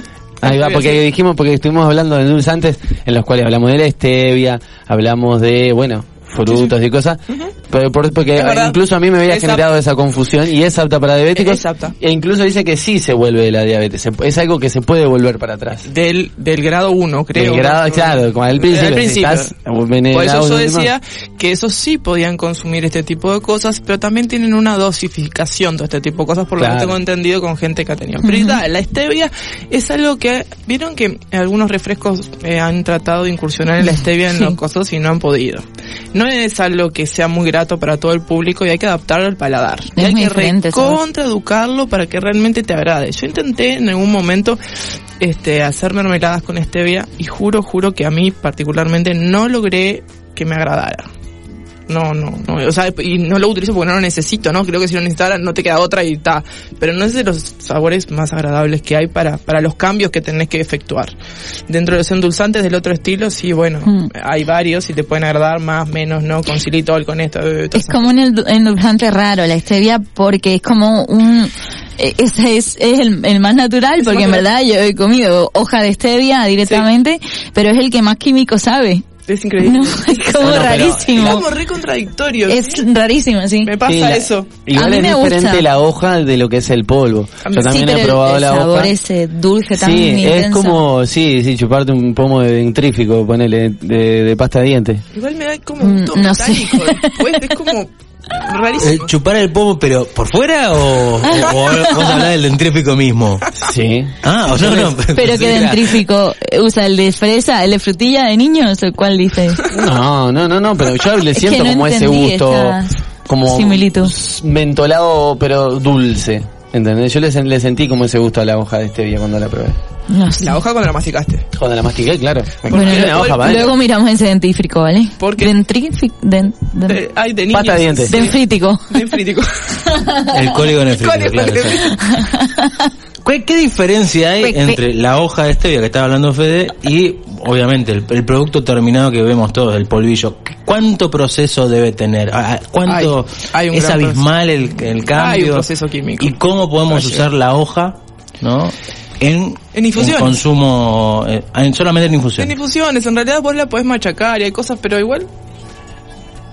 Yo te digo que personalmente es duro de, de entrarle para machacarla y ponerla, yo qué sé. Viste que eso es mu- tan variable como Y personas seco. ¿no? Por eso, Puede tipo, yo lo dejo secando y hago tipo una especie de Capaz orégano, pero ser. dulce, ¿no? O sea, como bueno. lo uso para espolvorear la superficie, endulzar. Algo así es este tipo de, de harina que yo hablo, que es del garroba, que es una vaina que se le sacan las semillitas. Y es un la endulzante secan, también. Es un endulzante también. Que vos, esa vaina, es algarrobo es, es el árbol, es una vaina y adentro hay unas semillitas, donde esas semillitas se secan y se procesan y se hace esta harina, que es un 50% de endulzante y tiene un 10% de proteínas. Y hay árboles en la vuelta de algarrobos, ¿no? En cualquier parques. sí, creo que sí. Yo me pareció haber visto en el botánico. Y esa, y eso, eso lo machacan y hacen esa harina que es- eh, tiene el color parecido al azúcar mascabo en la misma más o menos la textura. El sabor no es nada que ver, eh. También tenés que educar el paladar, no es tan dulce. Eh, descubrís ot- otra forma de endulzar. Y esto también lo usan como sustituto del cacao mucha gente. Que, viste que hay gente que es alérgica al cacao. Entonces también se usa para, para ciertos preparados, en vez de ponerle cacao, ponerle harina de algarroba, que no solo que endulza, sino que da otro tipo de textura y de sabor a las preparaciones. Por eso yo les traje hoy una receta de magdalenas.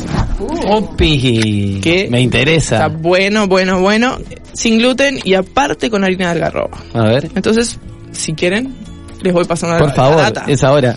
Una taza de harina de avena. ¿Cómo hacemos harina de avena? A ver, Eiffel. ¿Cómo hacemos Sí, harina de avena? en casa. Bueno, Yo la compré. sí, la- No. eh, hemos comprado de harina. tam- No. Procesamos la avena. ¡Gol! ¡Vamos! Por favor, Pinela, ocho. por favor, se me... ¿qué pasó?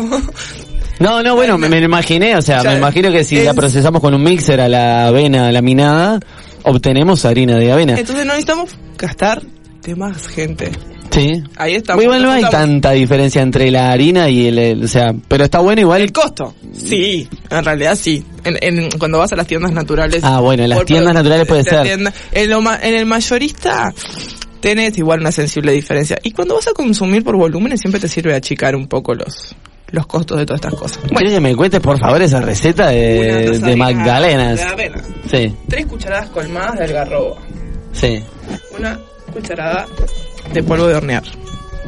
Un huevo o su sustituto si son veganos. Si no, Sergio, no paso esta data. Me, me cuelga y me manda mensaje. Aquafaba.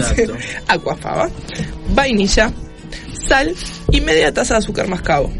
Media taza. Y la idea es hacerlo con pirotines. Ah, los pirotines que... Son mágicos. Hay unos de, de, de silicona que están... Uh, esos están brutales. Aparte la idea es para no no, no seguir ayu- ayudar al planeta y usar estos otros no usar los de silicona y aparte los puedes lavar y los a Son reutilizables. Es, es mágico. Claro, es un gol. que es un gol y quedan preciosos y bueno los ponemos ahí 180 grados media hora y tenemos la maravilla de estos muffins endulzados naturalmente y sin gluten y aparte veganos yo creo que son un montón de, de condiciones este como para para poder alimentarnos desde otro lugar esto me está Mano, por Estamos teniendo alguna dificultad que- con las transmisiones de Facebook, de Instagram, pero bueno, no te preocupes que va a salir todo bien, Ana. Ese ruido fue la prueba de que no. se, nos, se nos caen las redes.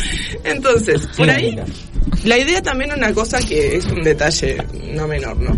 Que estaría bueno que eh, cuando no usen eh, pirotines de silicona, porque sé que mucha gente a veces les cuesta un poco invertir en estas cosas, Sí, en los pirotines de papel hay que untarlos con aceite. Con aceite para que no se pegue la se masa. pegue, y después cuando lo vayas a sacar sea más fácil, o sea, despegan solos.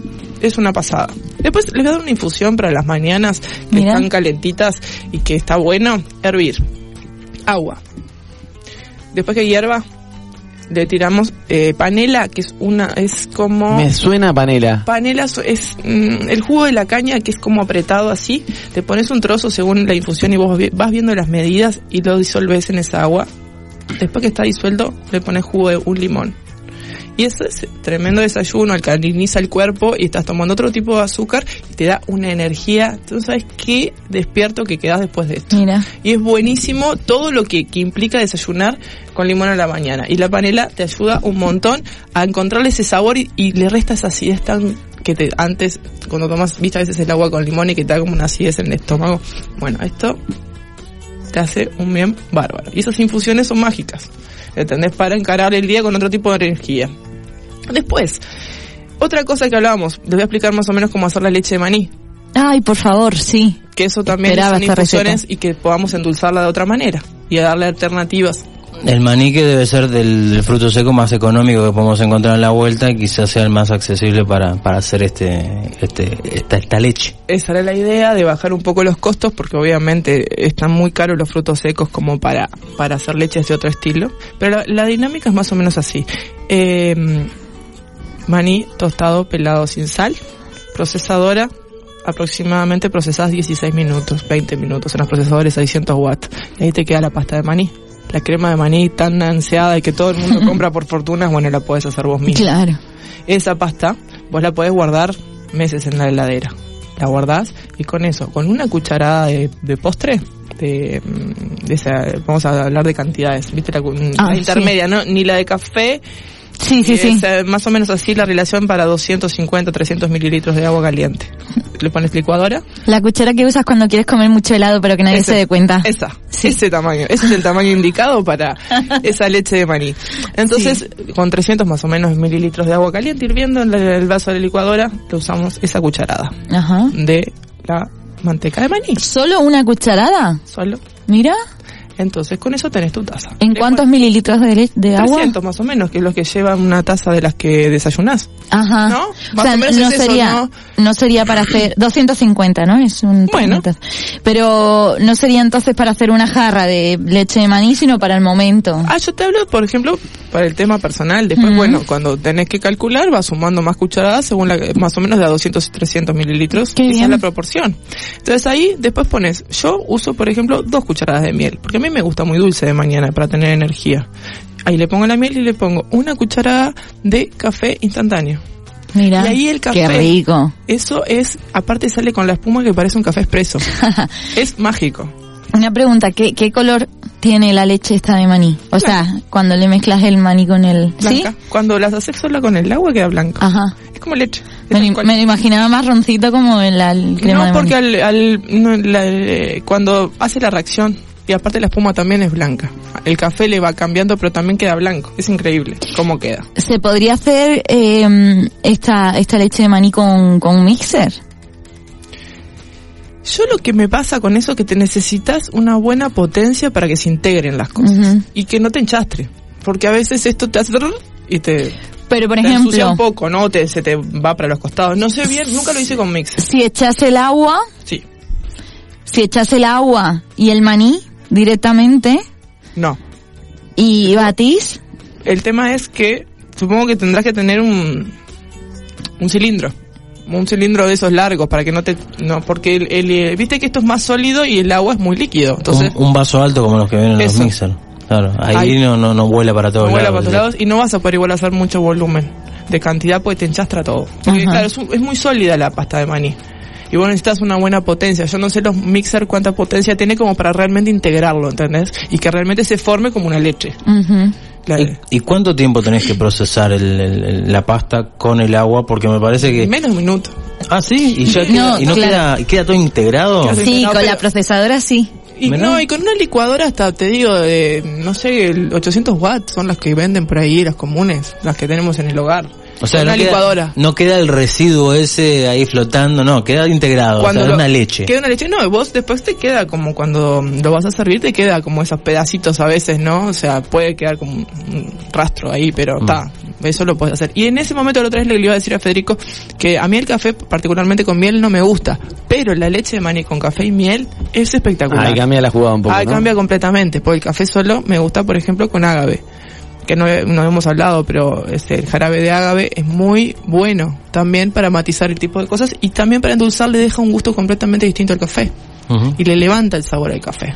Entonces realza. Lo mismo, por ejemplo, cuando vos con el jarabe de agave podés hacer, ¿viste mm, el, el chocolate que vos querés hacer? Por ejemplo, ¿viste para el helado ese que vos hiciste? Le podés hacer una cobertura Ajá. de chocolate. Cobertura. Cobertura de chocolate. Entonces, Perdón. y le puedes poner cacao amargo. Ponerle dos cucharadas. Dos cucharadas de aceite de coco y, y una cucharada de agave. Y ahí tenés esa cobertura que después queda sequita. Y que queda que el helado que vos ves en la tele, bueno, y aparte es vegano, es sin azúcar y es muy, muy rico y nutritivo. Y eso lo puedes hacer. ah, Y, y de hecho eso lo puedes hacer por arriba de los muffins que te pasé la receta. Y ahí tenés una rica merienda, un buen desayuno y súper nutritivo también. Para, para variar, ¿no? Qué De rico cosas- todo. Eh, ¿Sabes, Ana, que llegamos al final? Siempre me pone muy triste este momento, yo quiero seguir hablando de comida. Y de comida rica y saludable. Eh, pero, pero nada, va a tener que ser el siguiente viernes. Gracias por las deliciosas recetas siempre. A- a- avisamos que Ana siempre se encuentra en Vía Verde Comida Sin Gluten. Pueden entrar allí y ver todas las exquisiteces que hace, recetas, piques, todo. Y envía verde alimentos san saludables. Eso por Instagram, por, por Facebook. Claro, Por Instagram. Vía Verde Comida Sin Gluten en Facebook. Y vía verde alimentos saludables por Instagram. Ah, bien, bien. Tiene Porque como yo no tengo Instagram, pensé que se había equivocado, perdón. Tienes razón. Todo- todos los seguidores que tiene Ana eh, escuchan el programa y después le dicen, pero decí vos la vía, porque después nos confundimos y entramos en Facebook, entramos en TikTok, entramos en cualquier otra cosa y no en Vía Verde. Pero eh, a repetirlas tú para, para, para que quede claro. Les cuento. Vía Verde, comida sin gluten en Facebook y Vía Verde, alimentos sanos en Instagram. Y bueno, muchas gracias, muchas gracias por los oyentes, los comentarios en la semana que son muy muy nutritivos en un- desde muy, Muy nutritivos. desde muchos puntos de vista, porque obviamente ellos eh, comentan, escuchan y me preguntan cosas y, y les gusta. Y bueno, algo que destaca mucho es la alegría y con la manera que, que se, se da todo esto y que les gusta mucho la buena onda que le ponemos todos para que esto salga bien y el complemento que es estar acá para mí y, y participar de esto. ¿Qué más? Bueno, muchas gracias chicos por el espacio. El viernes que viene seguimos con más piques y más recetas. Qué bien, bueno, pues te esperamos entonces el viernes que viene. Gracias, Ana. Gracias, Anita. Igual ahora te escuchamos, eh, te, te escuchamos, te invitamos a escuchar una canción que es de Alanis Morissette. A mí me encanta esta mujer, eh, canadiense ella, y el tema se llama Everything, pero lo particular que tiene es el video. Y linkeando este video lo hizo o participó de él Pau Donés también. Oh. ¿Y en qué se inspiró eh, Alanis? Bueno, en una canción de Jarabe de Palo. Y en el video, la participación de Pau eh, aparece detrás de ella, ella va caminando en una ruta y con su pelo largo, no- noventoso, entrando en los 2000, aparece Pau con unas tijeras y le corta el pelo. Es como, ahí va, una, un, un resurgir, un renacer, algo, dejemos esto atrás y metamos para adelante con lo que venga. Bueno, lo que vamos a escuchar entonces es a Alanis Morissette haciendo Everything.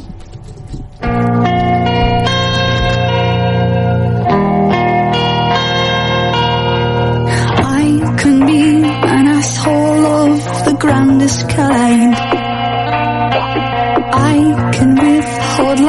It's going out of style.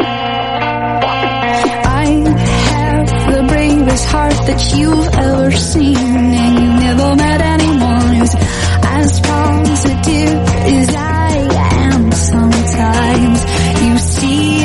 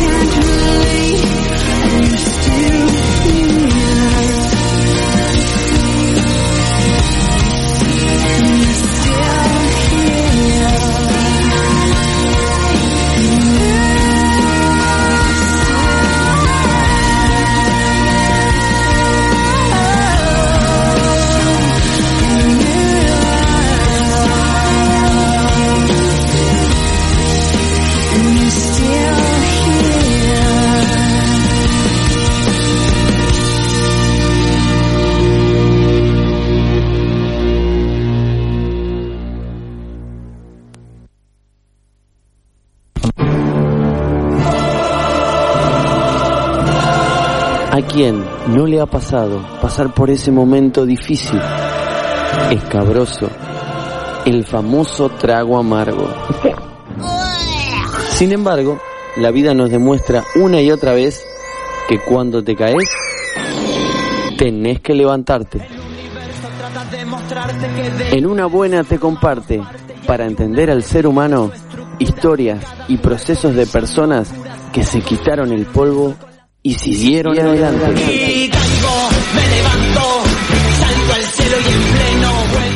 Muy bien, bueno, eh, vuelve resiliencia, vuelve esta querida columna, después que la, que la quedó guardada en un ropero. ¿La desempolvaste? La desempolvamos, le dijimos, ¿sabes qué? Venite para acá. Y justo casualmente que hablábamos de esto del FIS, ¿no? Que la temática de este año del FIS eh, es resiliencia. Mirá que, eso fue mismo casualidad, ¿eh? Y creo que vuelve a lo grande, ¿no? Vuelve tremendamente. Bueno, vamos Con a- un est- entrevistún. Tremendo entrevistún, porque vamos a contar un poco. Hemos compartido la definición y el testimonio de Boris Cyrulnik, referente sobre este tema, neurocientífico y psiquiatra, que nos contaba cuáles son los puntos importantes para ser una persona resiliente, también nos explicaba los mecanismos que tenemos las personas para reaccionar a determinados contextos.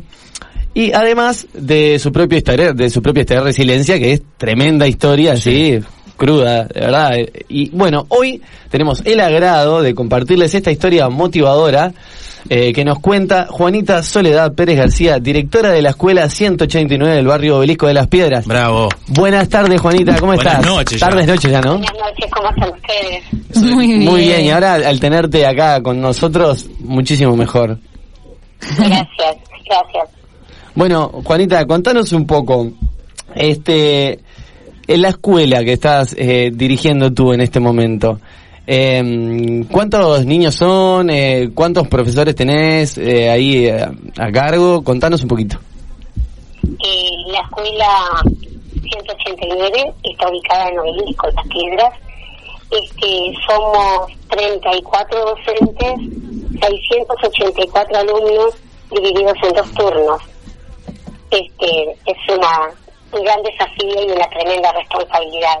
Tremendo desafío, ¿no? Eh, ¿cómo, ¿Cómo lo llevas el hecho de, de dirigir eh, una escuela con, bueno, muchos, muchos niños y unos cuantos maestros?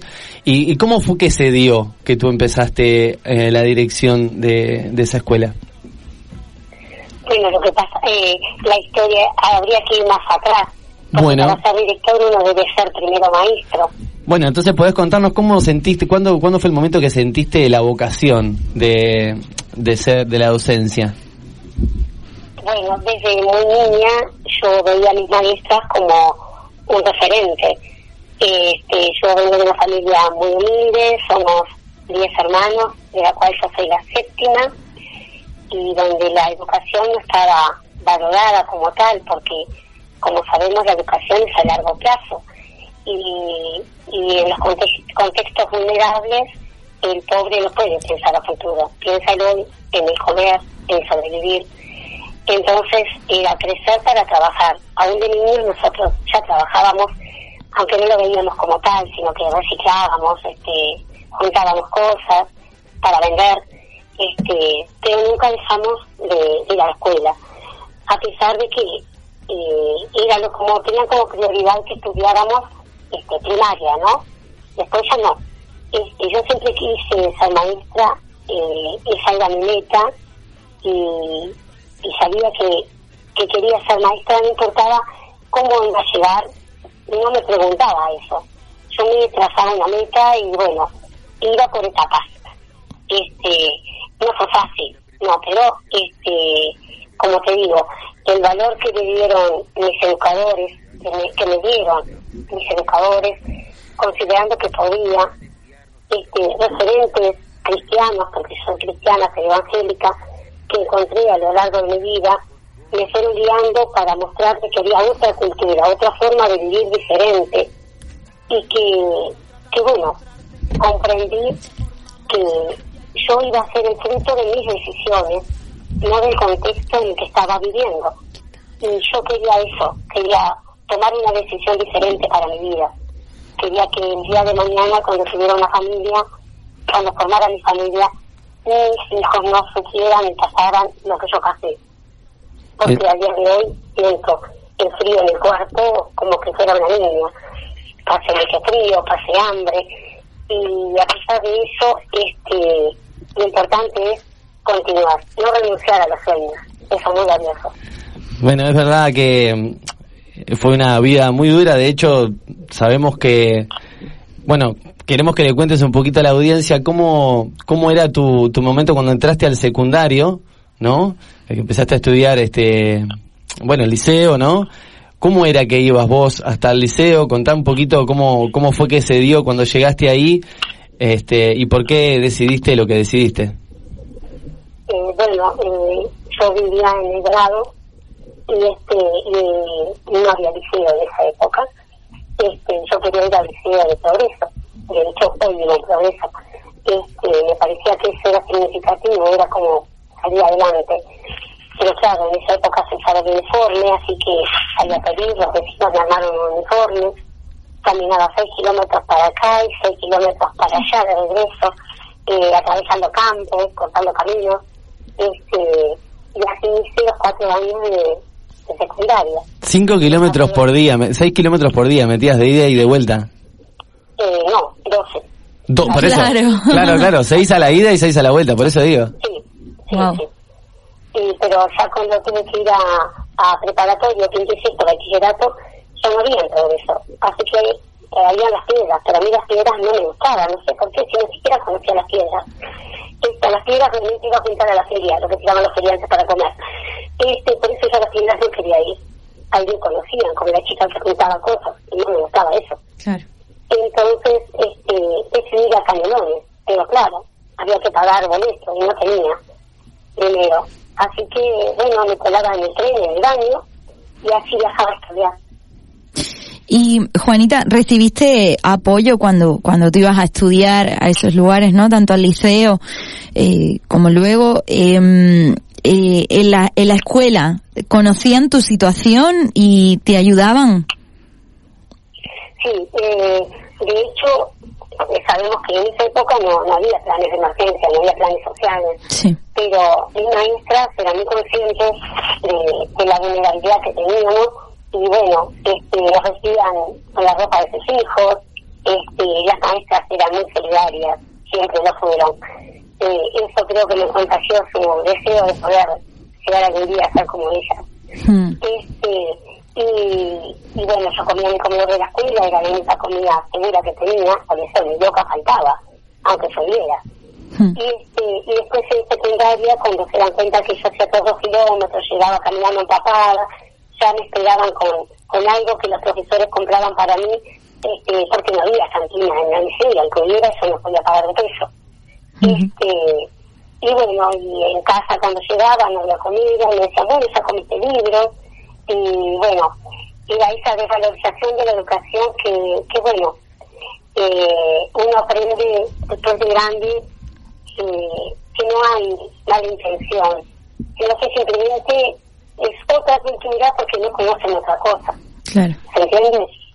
Sí, sí, sí. Juanita, eh, te quería consultar. Vos, cada mañana, eh, cuando eras chica, cuando estabas en la escuela, cuando ibas al liceo, eh, ¿cuál era tu mayor motivación para levantarte? Porque lo que me estás contando, lo que nos estás contando, eh, te tira para abajo un poco porque tener que levantarte todas las mañanas, laburar, aunque vos decías que no era laburar, eh, caminar a campo traviesa 12 kilómetros, eh, hay que tener un espíritu combativo enorme. ¿Cuál era tu motivación para hacer eso?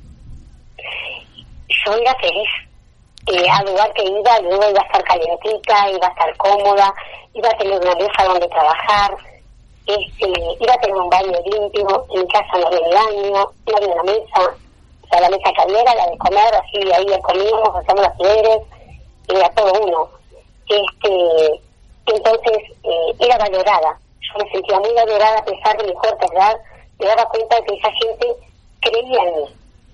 Y entonces, eh, qué importante es que alguien crea en uno. Porque ese es el motivo, yo sentía que no le podía fallar. Yo era hija de 12 años, había empezado el liceo, y la gente acá en Progreso decía, ay, una maestra Juanita, como tomándome el pelo, pero yo decía, qué horrible, yo no la puedo defraudar.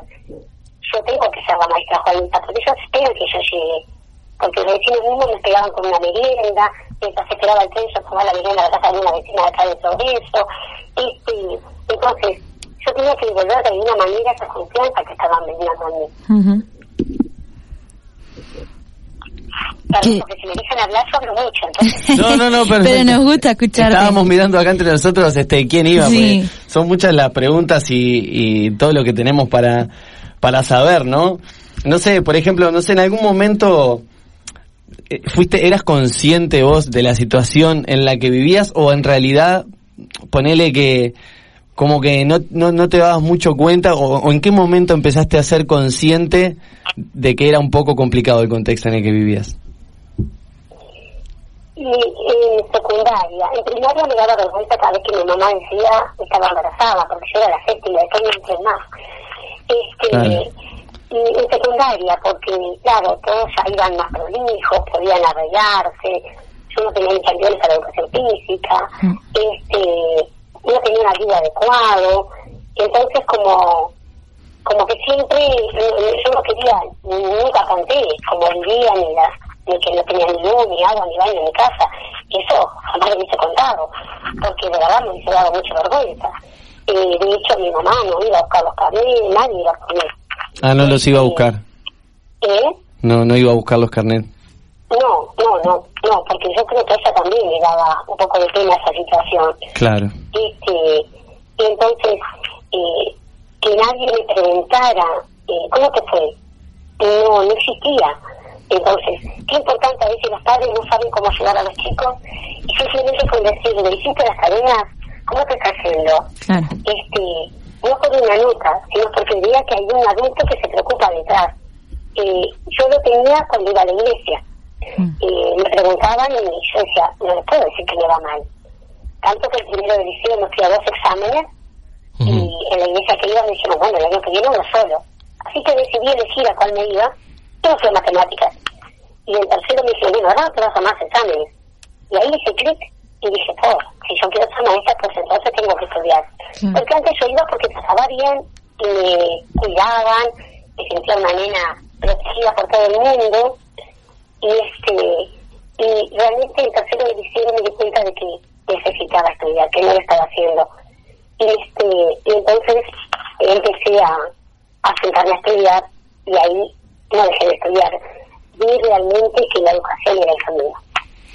¿Cómo fue, La educación era la que iba a marcar la diferencia para mi vida. cómo fue Juanita? el- conciencia de que, bueno, esas decisiones que yo estaba tomando, eso que en casa me decían, ah, que manera perder el tiempo, estás estudiando. Claro, que le restaban importancia. Todo me cachaban, ah, estás estudiando, ratón de biblioteca. Y yo dije, bueno, pero a largo plazo yo sé que los resultados van a ser otros. Claro. Y Juanita, la verdad, yo me arrepiento. Juanita, el cambio que tuviste a los 18 años, cuando terminaste el liceo y fueron dos cimbronazos, digamos, el hecho de arrancar magisterio o, lo- bueno, o, o la, la carrera más fuerte como Sí, la para empezar, preparación, eh. la preparación para ser maestra y para y alejarte de tu casa. ¿Qué fue o cuál de los dos o capaz que los dos a la vez? ¿Qué fue lo que te marcó más? ¿Qué fue lo que te costó más? ¿Arrancar con el con la carrera eh, propiamente dicha o irte de tu casa, la casa la única que conociste más allá de la iglesia? No, no, sin dudas. Me emociona sí, irme de mi casa. Yo nunca pensé en irme de mi casa. Pero, como te digo, somos siete mujeres y era como norma. Eh, cuando cumplíamos 18 teníamos que traer un hombre a la casa para que aportara. Porque, este, decía, no, no era importante estudiar. Este, que seguir viviendo. Entonces, eh, cada una eh, traía un novio que traía dinero a la casa. Y bueno, yo sabía que los 18 era traer un novio, embarazarse. Y yo dije, yo no quiero eso para mi vida. Así no voy a poder estudiar. Entonces, este, con mucho dolor tuve que, que decidir este, irme a, a la casa de una amiga y, y le pedí permiso para ir a su casa. No tenía nada que, de qué manera poder ayudar allí pero sabía que bueno que en verano podía estudiar, eh, trabajar, y así lo hice, trabajaba con cama todos los veranos. Este, de hecho trabajé en la casa de caricaturista Alex, acompañaba a su mamá era la madre compañía de la mamá de. Mira. Este, y ella me esperaba todos los veranos y para que yo fuera a acompañar y así yo recaudaba dinero para pagarle mis estudios. Este, y ayudaba en la casa de esa manera, daba clase particular, pero pero no fue fácil tomar la decisión de irme de casa, este, fue muy difícil. Pero yo sabía que quería formar una familia, que eso sería después que tuviera mi carrera terminada, porque mi meta era estudiar y luego formar mi familia. Y en ese orden siempre tuve claras las metas. Este, considero que el ser humano necesita, por más sana que le parezcan las metas, trazarse metas. Y- y poniendo plazos, bueno, este, no aspirar a ser más, mejor que nadie, sino mejor que uno mismo cada día. Bueno, hoy llegué hasta acá. Bueno, entonces puede ser que mañana pueda avanzar un paso más en relación a mí mismo. Y eso me va a hacer mejor persona, sin duda. Bueno, este, hoy por hoy, este, Juanita es directora de la Escuela 189, como ya decíamos, y pero antes fue maestra comunitaria, ¿verdad? Sí. ¿Cómo fue ese momento en el que empezaste a ser maestra comunitaria? ¿Cómo, cómo te sentiste ahí? Bueno, tuve la docencia cuando yo me recibo, de hecho no fue nadie de mi familia al acto, este, fue como otro cachetazo a la vida. Este, yo decidí que quería trabajar en la zona donde yo había vivido. Y entonces este, yo fui a, trabajé en distintas escuelas, pero fui a la escuela donde fui alumna toda la vida. Y allí este, fui secretaria y fui maestra comunitaria. Entonces, llegué al lugar donde yo había caminado esas calles, esos basurales, el asentamiento, este, estar con, con las muchachas que habían sido compañeras mías de andar ciclando por la vida, Fuerte eso, ¿no? maestra de sus hijas, Claro. eh, era como decirles, chiquilina, se puede. Algunos me decían, ¿cómo llegaste? Sí, fueron muchas horas de cola en la silla. Uf. No fue fácil, fueron muchos días sin comer, pasando días enteros entre la práctica y la teoría, sin, sin nada más que lo que me podían compartir mis compañeras, que yo aceptaba como que, ah, no, yo ya no sé, no, días enteros a veces sin comer. Este, pero fue un privilegio poder volver y, y decirle a, a ese barrio que me dio crecer, que me dio pedir en las calles, que me dio juntar en las calles. Acá está Juanita, Y lo se- que te crecer. Juanita, ¿y sentiste que inspiraste a alguna de esas personas que, que con las que te encontraste, que eran de tu pasado, que ahora eran de tu presente? Bueno, fui maestra de alguna de sus hijos y bueno, por lo menos este, estudiaron, Claro. vieron en la educación el camino. Y no todos tenemos que ser profesionales, pero por lo menos todos podemos buscar una mej- un mejor estilo de vida. Sí. No, sí, sin duda la, con la educación se puede cambiar el mundo. Creo que es la herramienta más válida para eso y más Eso y el amor también, ¿no? Porque es fundamental, claro. como decía Juanita, que también a veces es fundamental tener esa referencia desde Sin la duda. docencia, desde la educación, porque a veces eh, los niños no la tienen, esa referencia, y es fundamental a la hora del crecimiento y de crecer fuerte, ¿no? Porque esa fortaleza, lo contabas un poco tú, Juanita, que la sacaste de la referencia que te generaban no solo los docentes, sino también, bueno, esos referentes de, mm, de la iglesia de los, los hermanos, ¿cómo era que se llamaba, perdón? Los, herma- los hermanos libres. Somos evangélicos de los hermanos libres, nos dicen, sí. Exactamente. Y bueno, y hoy por hoy, ¿cómo crees que la sociedad puede ayudar y colaborar con, con personas en este contexto de vulnerabilidad? Yo creo que un error que se ha cometido es darle al otro todo. Creo que lo que hay que darles es confianza, devolverle esa confianza que han perdido en ellos mismos, enseñarles y motivarlos a que, bueno, que cada decisión, por pequeño que parezca, será el cambio que haga en su vida. Pequeñas decisiones hacen el cambio. El, el decidir hoy levantarme, el decidir no importa si hace frío, pero lo importante es lo que viene después. Pequeñas decisiones hacen el cambio. Y como yo te decía, decidí ser maestra, pero no quería ser una maestra más, quería ser una maestra actualizada hasta el día que me fuera a jubilar.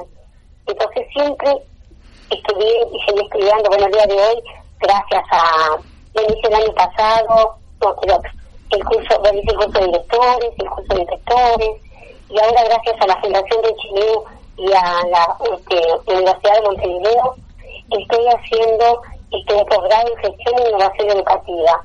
Nunca es tarde para dar pasos hacia adelante. Felicitaciones, Juanita. Son pequeños pasos, pero hay que tener confianza en que la educación realmente es el vestido de gala para ir a la fiesta de la vida. Qué bonito eso. No hay camino. Qué linda frase nos dejas. Sí, sin sin educación no hay camino. La educación abre puertas. Juanita, si, si, Creo que los maestros confiamos en lo que hacemos. Y esa confianza que me dieron mis maestros, yo les digo que cada día a mis muchachos, chicos, ustedes pueden. Juanita, si, si te tuvieras, si te tuvieras a vos misma, a la Juanita de 12 años que peleaba por ser la primera de la fila eh, en la escuela, la tuvieras delante hoy, ¿qué, qué le dirías? Esa Juanita fue feliz entre el frío, el hambre y, y no vio los obstáculos, vio las puertas que se abrían. Si miramos los obstáculos, sin duda no vamos a llegar a ningún lado. Hay que mirar las puertas y las ventanas que se abren delante nuestro. Bueno, la verdad que se nos eriza la piel eh, con todas estas cosas y con esa fuerza que se te escucha. La verdad, eh, te admiramos mucho. Estoy seguro que muchas personas de la audiencia te admiran mucho también. Te agradecemos que hayas compartido esta historia con nosotros eh, y con la audiencia. Y de- desde ya dejamos las puertas y el éter abierto para cuando necesites, cuando quieras y para contar todas esas cosas maravillosas en las que están haciendo en esa escuela. Sí, que es una, debe ser un pedestal muy importante ahí en donde, donde estás laburando. No sé si algún saludo, alguna cosa que quieras decir. No, a reconocimiento, reconocimiento, reconocimiento a todos quienes de una u otra manera me han abie- abierto las puertas al conocimiento, a, de oportunidades, al colectivo docente de mi escuela que son sumamente generosos y este y son tremendo equipo de trabajo. Y, y en este momento a, a Universidad de Montevideo y Fundación de Chile que me están permitiendo hacer un posgrado a esta edad, casi 57 años cumplo la semana que viene y sigo estudiando y eso es un privilegio, un privilegio, saber que no hay, no hay límites para seguir aprendiendo. Se- seguro que no. Dejemos de querer aprender, mejor nos retiramos de la docencia. Seguro que no, porque el saber no ocupa espacio, como todos lo sabemos. Juanita, este espacio, este espacio y este aplauso, eso es lo que iba a decir, este aplauso es para vos. Muchas gracias por Muchas estar. gracias. Gracias a todos ustedes.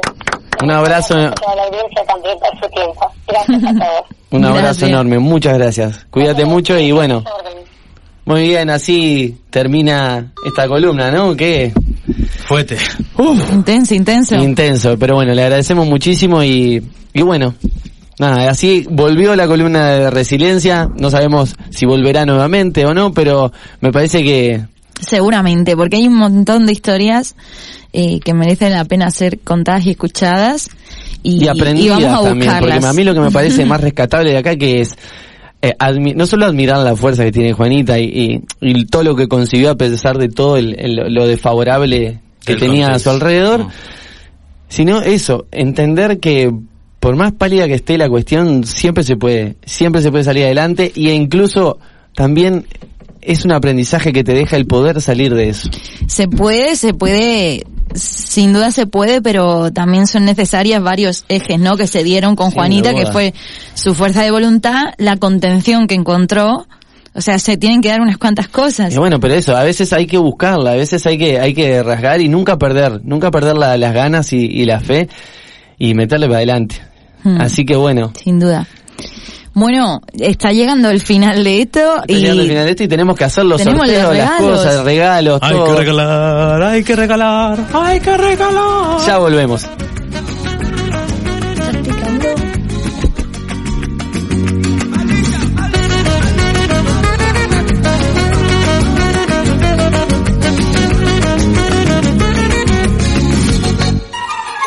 La vida es una tómbola, ton, ton, tómbola. La vida es una Tómbola, ton, ton, tómbola. De luz y de color. Ay, ay, ay. Pa, cómo picó eso, ¿no? Y bueno, de, algún de alguna manera... Pobres, pobres oídos de los espectadores que están escuchando, espectadores oyentes, eh, creo que ahí que picó fuerte. La barra roja, sí, en vez de verde. Exactamente, bueno, eh, tenemos Nos que... motivamos. Tenemos que regalar. Tenemos que regalar, hacer el sorteo de la planta, hacer este... Bueno, parece que hay, hay, hay dueños de algunos de los regalos. Sí, exactamente. Se comunicó a través del WhatsApp, que es el 094 90 1007. Fabiana, del barrio Cordón, se hace acreedora de los dos jabones de Pompas. Pompas, que lo pueden seguir en Instagram y en Facebook. Pompas, jabones, eh, jabones artesanales, jabones con un montón de propiedades que está bueno para que la gente lo empiece a usar. Eh, y después también tenemos eh, la taza, la taza con eh, la cuchara. Eh, Bueno, mientras la música se corta abruptamente, porque la, para mí que la música quería ganar la taza. ¡Upi! Suena el timbre. Para mí que es, es Esther la que Esther se está tocando el la taza. ¿Se ganó la taza Esther? ¿Vos decís? No, dice.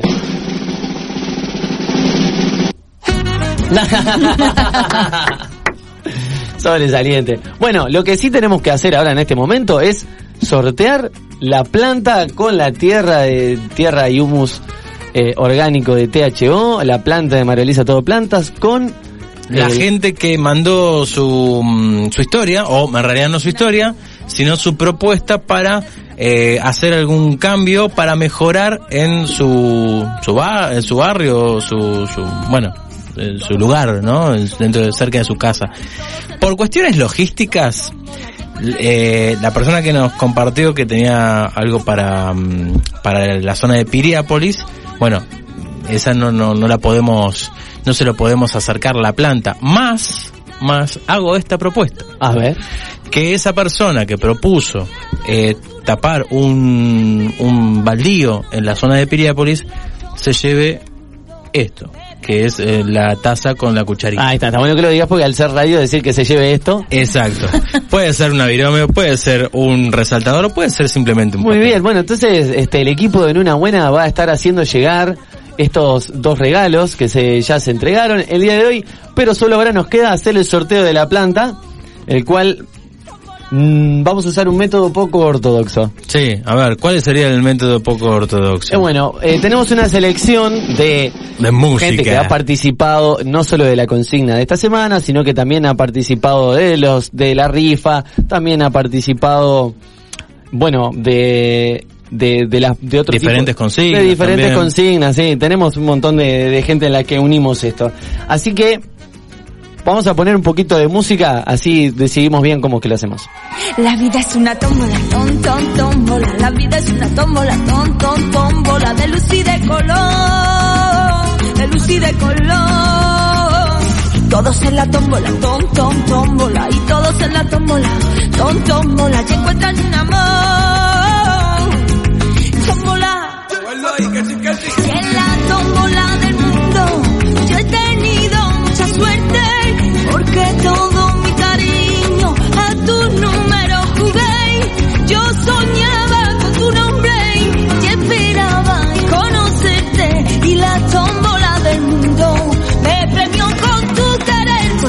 vida es una tómbola. La vida es una tómbola. Muy bien. Llegó el ganador, llegó, vino en bici. Bueno, llegó la ganadora. Estamos poniendo todos los datos y la ganadora Bueno, dan, Sara. para un poquito, Federico Rieffel, que una tiene que llegar, ¿eh? Eh, La bici recién la frena. Bueno, vamos a ver. Nosotros habíamos tirado por las redes una consigna que era qué arreglarías, qué te gustaría arreglar, cambiar, eh, eh, bueno, de algún- Mejorar en el barrio, Claro, eso por es. ejemplo. Entonces, eh, Mientras Pau bueno. busca a la persona que ganó la planta, podemos decir que Susana Guillén de Piriápolis ganó la taza con eh, la cajita y la cuchara que le estamos mostrando en este momento en Instagram. Dice, soy Susana y me gustaría que pueda eliminar un basurero que se forma en la esquina de mi casa. Entonces, Susana, nos vamos a estar comunicando contigo a través de esta red eh, fantástica social que es Facebook y coordinamos la entrega de, de la taza. Estamos llegando, estamos llegando. Y la ganadora de la plantita, No solo la plantita, ¿qué más? el, eh, la bolsa de tierra La de bolsa. El THO, colgante de María Luisa, todo plantas. todo eso se va para la teja, para María del Rosario Añón, que nos Eh. compartió eh, lo que quería arreglar. Eh, bueno, María del Rosario Añón decía que vivimos en la teja y contra la ruta hay un espacio vacío que se podrían poner aparatos para gimnasia. Así que nada, esperemos que eso pueda ser una realidad en algún momento. Habrá que activar ahí en el barrio y lo que sí es una realidad es que te llevas la plantita, la bolsa de tierra y el adorno, ¿verdad? Felicidades María del Rosario Añón. Y nuestras gracias por haber participado. Eso es. Así que nada, se fue un día más Se de fue el programa número Pero antes, 14. ¿qué nos queda? Nos queda ¿Elección o reelección? una frase, un caramelo. Porque acá, antes de irse, antes de irse, eh, bueno, sí, lo que va a venir el lunes es lo que va a mostrarnos a continuación la señora Esther Ferreira. Porque la tierra es mi casa, porque la noche es oscura. Este lunes 22 de junio, en la columna filosófica de En una buena, nos estaremos introduciendo en los misterios del mundo sonoro. Nos acompaña el profesor de música e instructor en filosofía, Carlos Piusa, para reflexionar acerca de ¿Cuáles son los efectos de la música en el ser humano? ¿Qué estudios científicos existen? ¿Y qué opina la ciencia al respecto?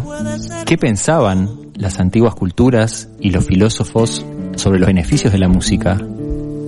Además, tendremos juegos y descubrimientos con Paula y Gastón. Este lunes, de 18 a 20 horas, por FM Ciudadela y por la web. Yo vine para preguntar. Ay, ay, ay, cómo se viene ese lunes, ¿eh? Vamos a, vamos a aprender de Moch, Moch, Moch, ¿De quién? Mozart. De Mozart. Primero vamos a aprender cómo se dice bien su nombre. ¿verdad? Mozart. Primero voy a aprender a hablar en castellano. Bueno, eh, de- quiero saludar rápidamente a Fabiana que dice que hoy le toca baño, así que agradece los jabones, le mandamos un saludo grande. Eh, yo quiero mandar un saludo a, bueno, el hermano de Sebastián, yo lo tengo como agendado como oveja. El oveja. que está Va. escuchando, pero escucha con delay, porque recién está escuchando la, la receta de Anita. Mandale un Mira. saludo al, al oveja del futuro. Eh, Oveja del Futuro, eh, escuchá que en breve te vamos a mandar saludos, en media hora más o menos. Te mandamos Pero te un va a saludo. escuchar en media hora, no te va a Bueno, escuchar ahora. y bueno, pero va a seguir escuchando porque es un oyente. Pero y si él se queda esperando después cuando escucha este mensaje media hora Bueno, más para que chicos. vuelva el saludo, Chicos, ya está, ¿eh? ya está. Sí, ya, Ya, está. bien. Ya Ya, está. Ya está bien. Está bien. Eh, que le el caramelo filosófico. Acá vino el señor Sergio Ferro que todavía no salió del baño. A mí me preocupa. Yo lo voy a ir a golpear Es la verdad. Uy, no nos dimos cuenta. No, Estará se- bien. Se fue por el caño el hombre. Mm. Ah, Y él- como si fuera Mario Bros. a recoger moneditas se fue. Antes de irse al baño, Ferro me tiró un caramelo y dijo, ah, este es el caramelo. ¿Cómo te dijo? A. Charlie García. Ay, este. Y me lo dio y, y- y era celestito. Y distingo que puede ser de ananá. Digo por el papel nada más. Y lo abro y me encuentro con esta frase. Una frase que eh, advierto es totalmente casual. Y dice, la educación es el vestido de gala para la fiesta de la vida. Lo dijo Juanita Pérez, nuestra entrevistada de la jornada de hoy. Eh, Hermosa la frase. yo ¿no? lo único que quiero decir es que eh, agradezco a la, la posibilidad de haber hecho una nota con esa mujer, de haberla conocido gracias a Fede, que nos mandó a, a un grupo en el que compartimos eh, su historia, porque realmente se- se- nos podemos quedar escuchando lo que tiene para decir y, y mirarla asombrada como un niño de escuela con las manitos debajo del mentón, eh, tratando de entender cómo hizo ella para combinar lo mejor de los mundos, ¿no? De, de el ser eh, alumna con todas sus ganas, quería terminar la escuela, el liceo, y ser maestra y, y mostrarles a, a todos, tanto a las maestras como a los alumnos, que querer es poder, básicamente. ¿No repetí la frase antes de irnos, por favor, que es hermosa? La educación es el vestido de gala para la fiesta de la vida. Me encantó. Vale, Fantástica. eh, les dejo esto por acá. Yo me retiro. Ustedes hagan eh, lo que quieran. Eh, puede estar una hora más. Me dijo Esther que se, que se quede una horita y media más. ¿Puede ser? Bueno, eh, gracias Paulita de Alba. Gracias Federico Riffel. Gracias, Gracias. Gastón Pinela. Gracias Esther Ferreira. Gracias, Gracias, Esther. Sergio Ferro, que lo vamos, lo vamos a buscar. a- Vamos. a sacarlo Vamos a buscarlo. Llave de caño, piola, todo. Vamos. Venga, vamos a Tres. buscarlo. A la Bueno, cuenta de uno. nos escuchamos el lunes. Dos.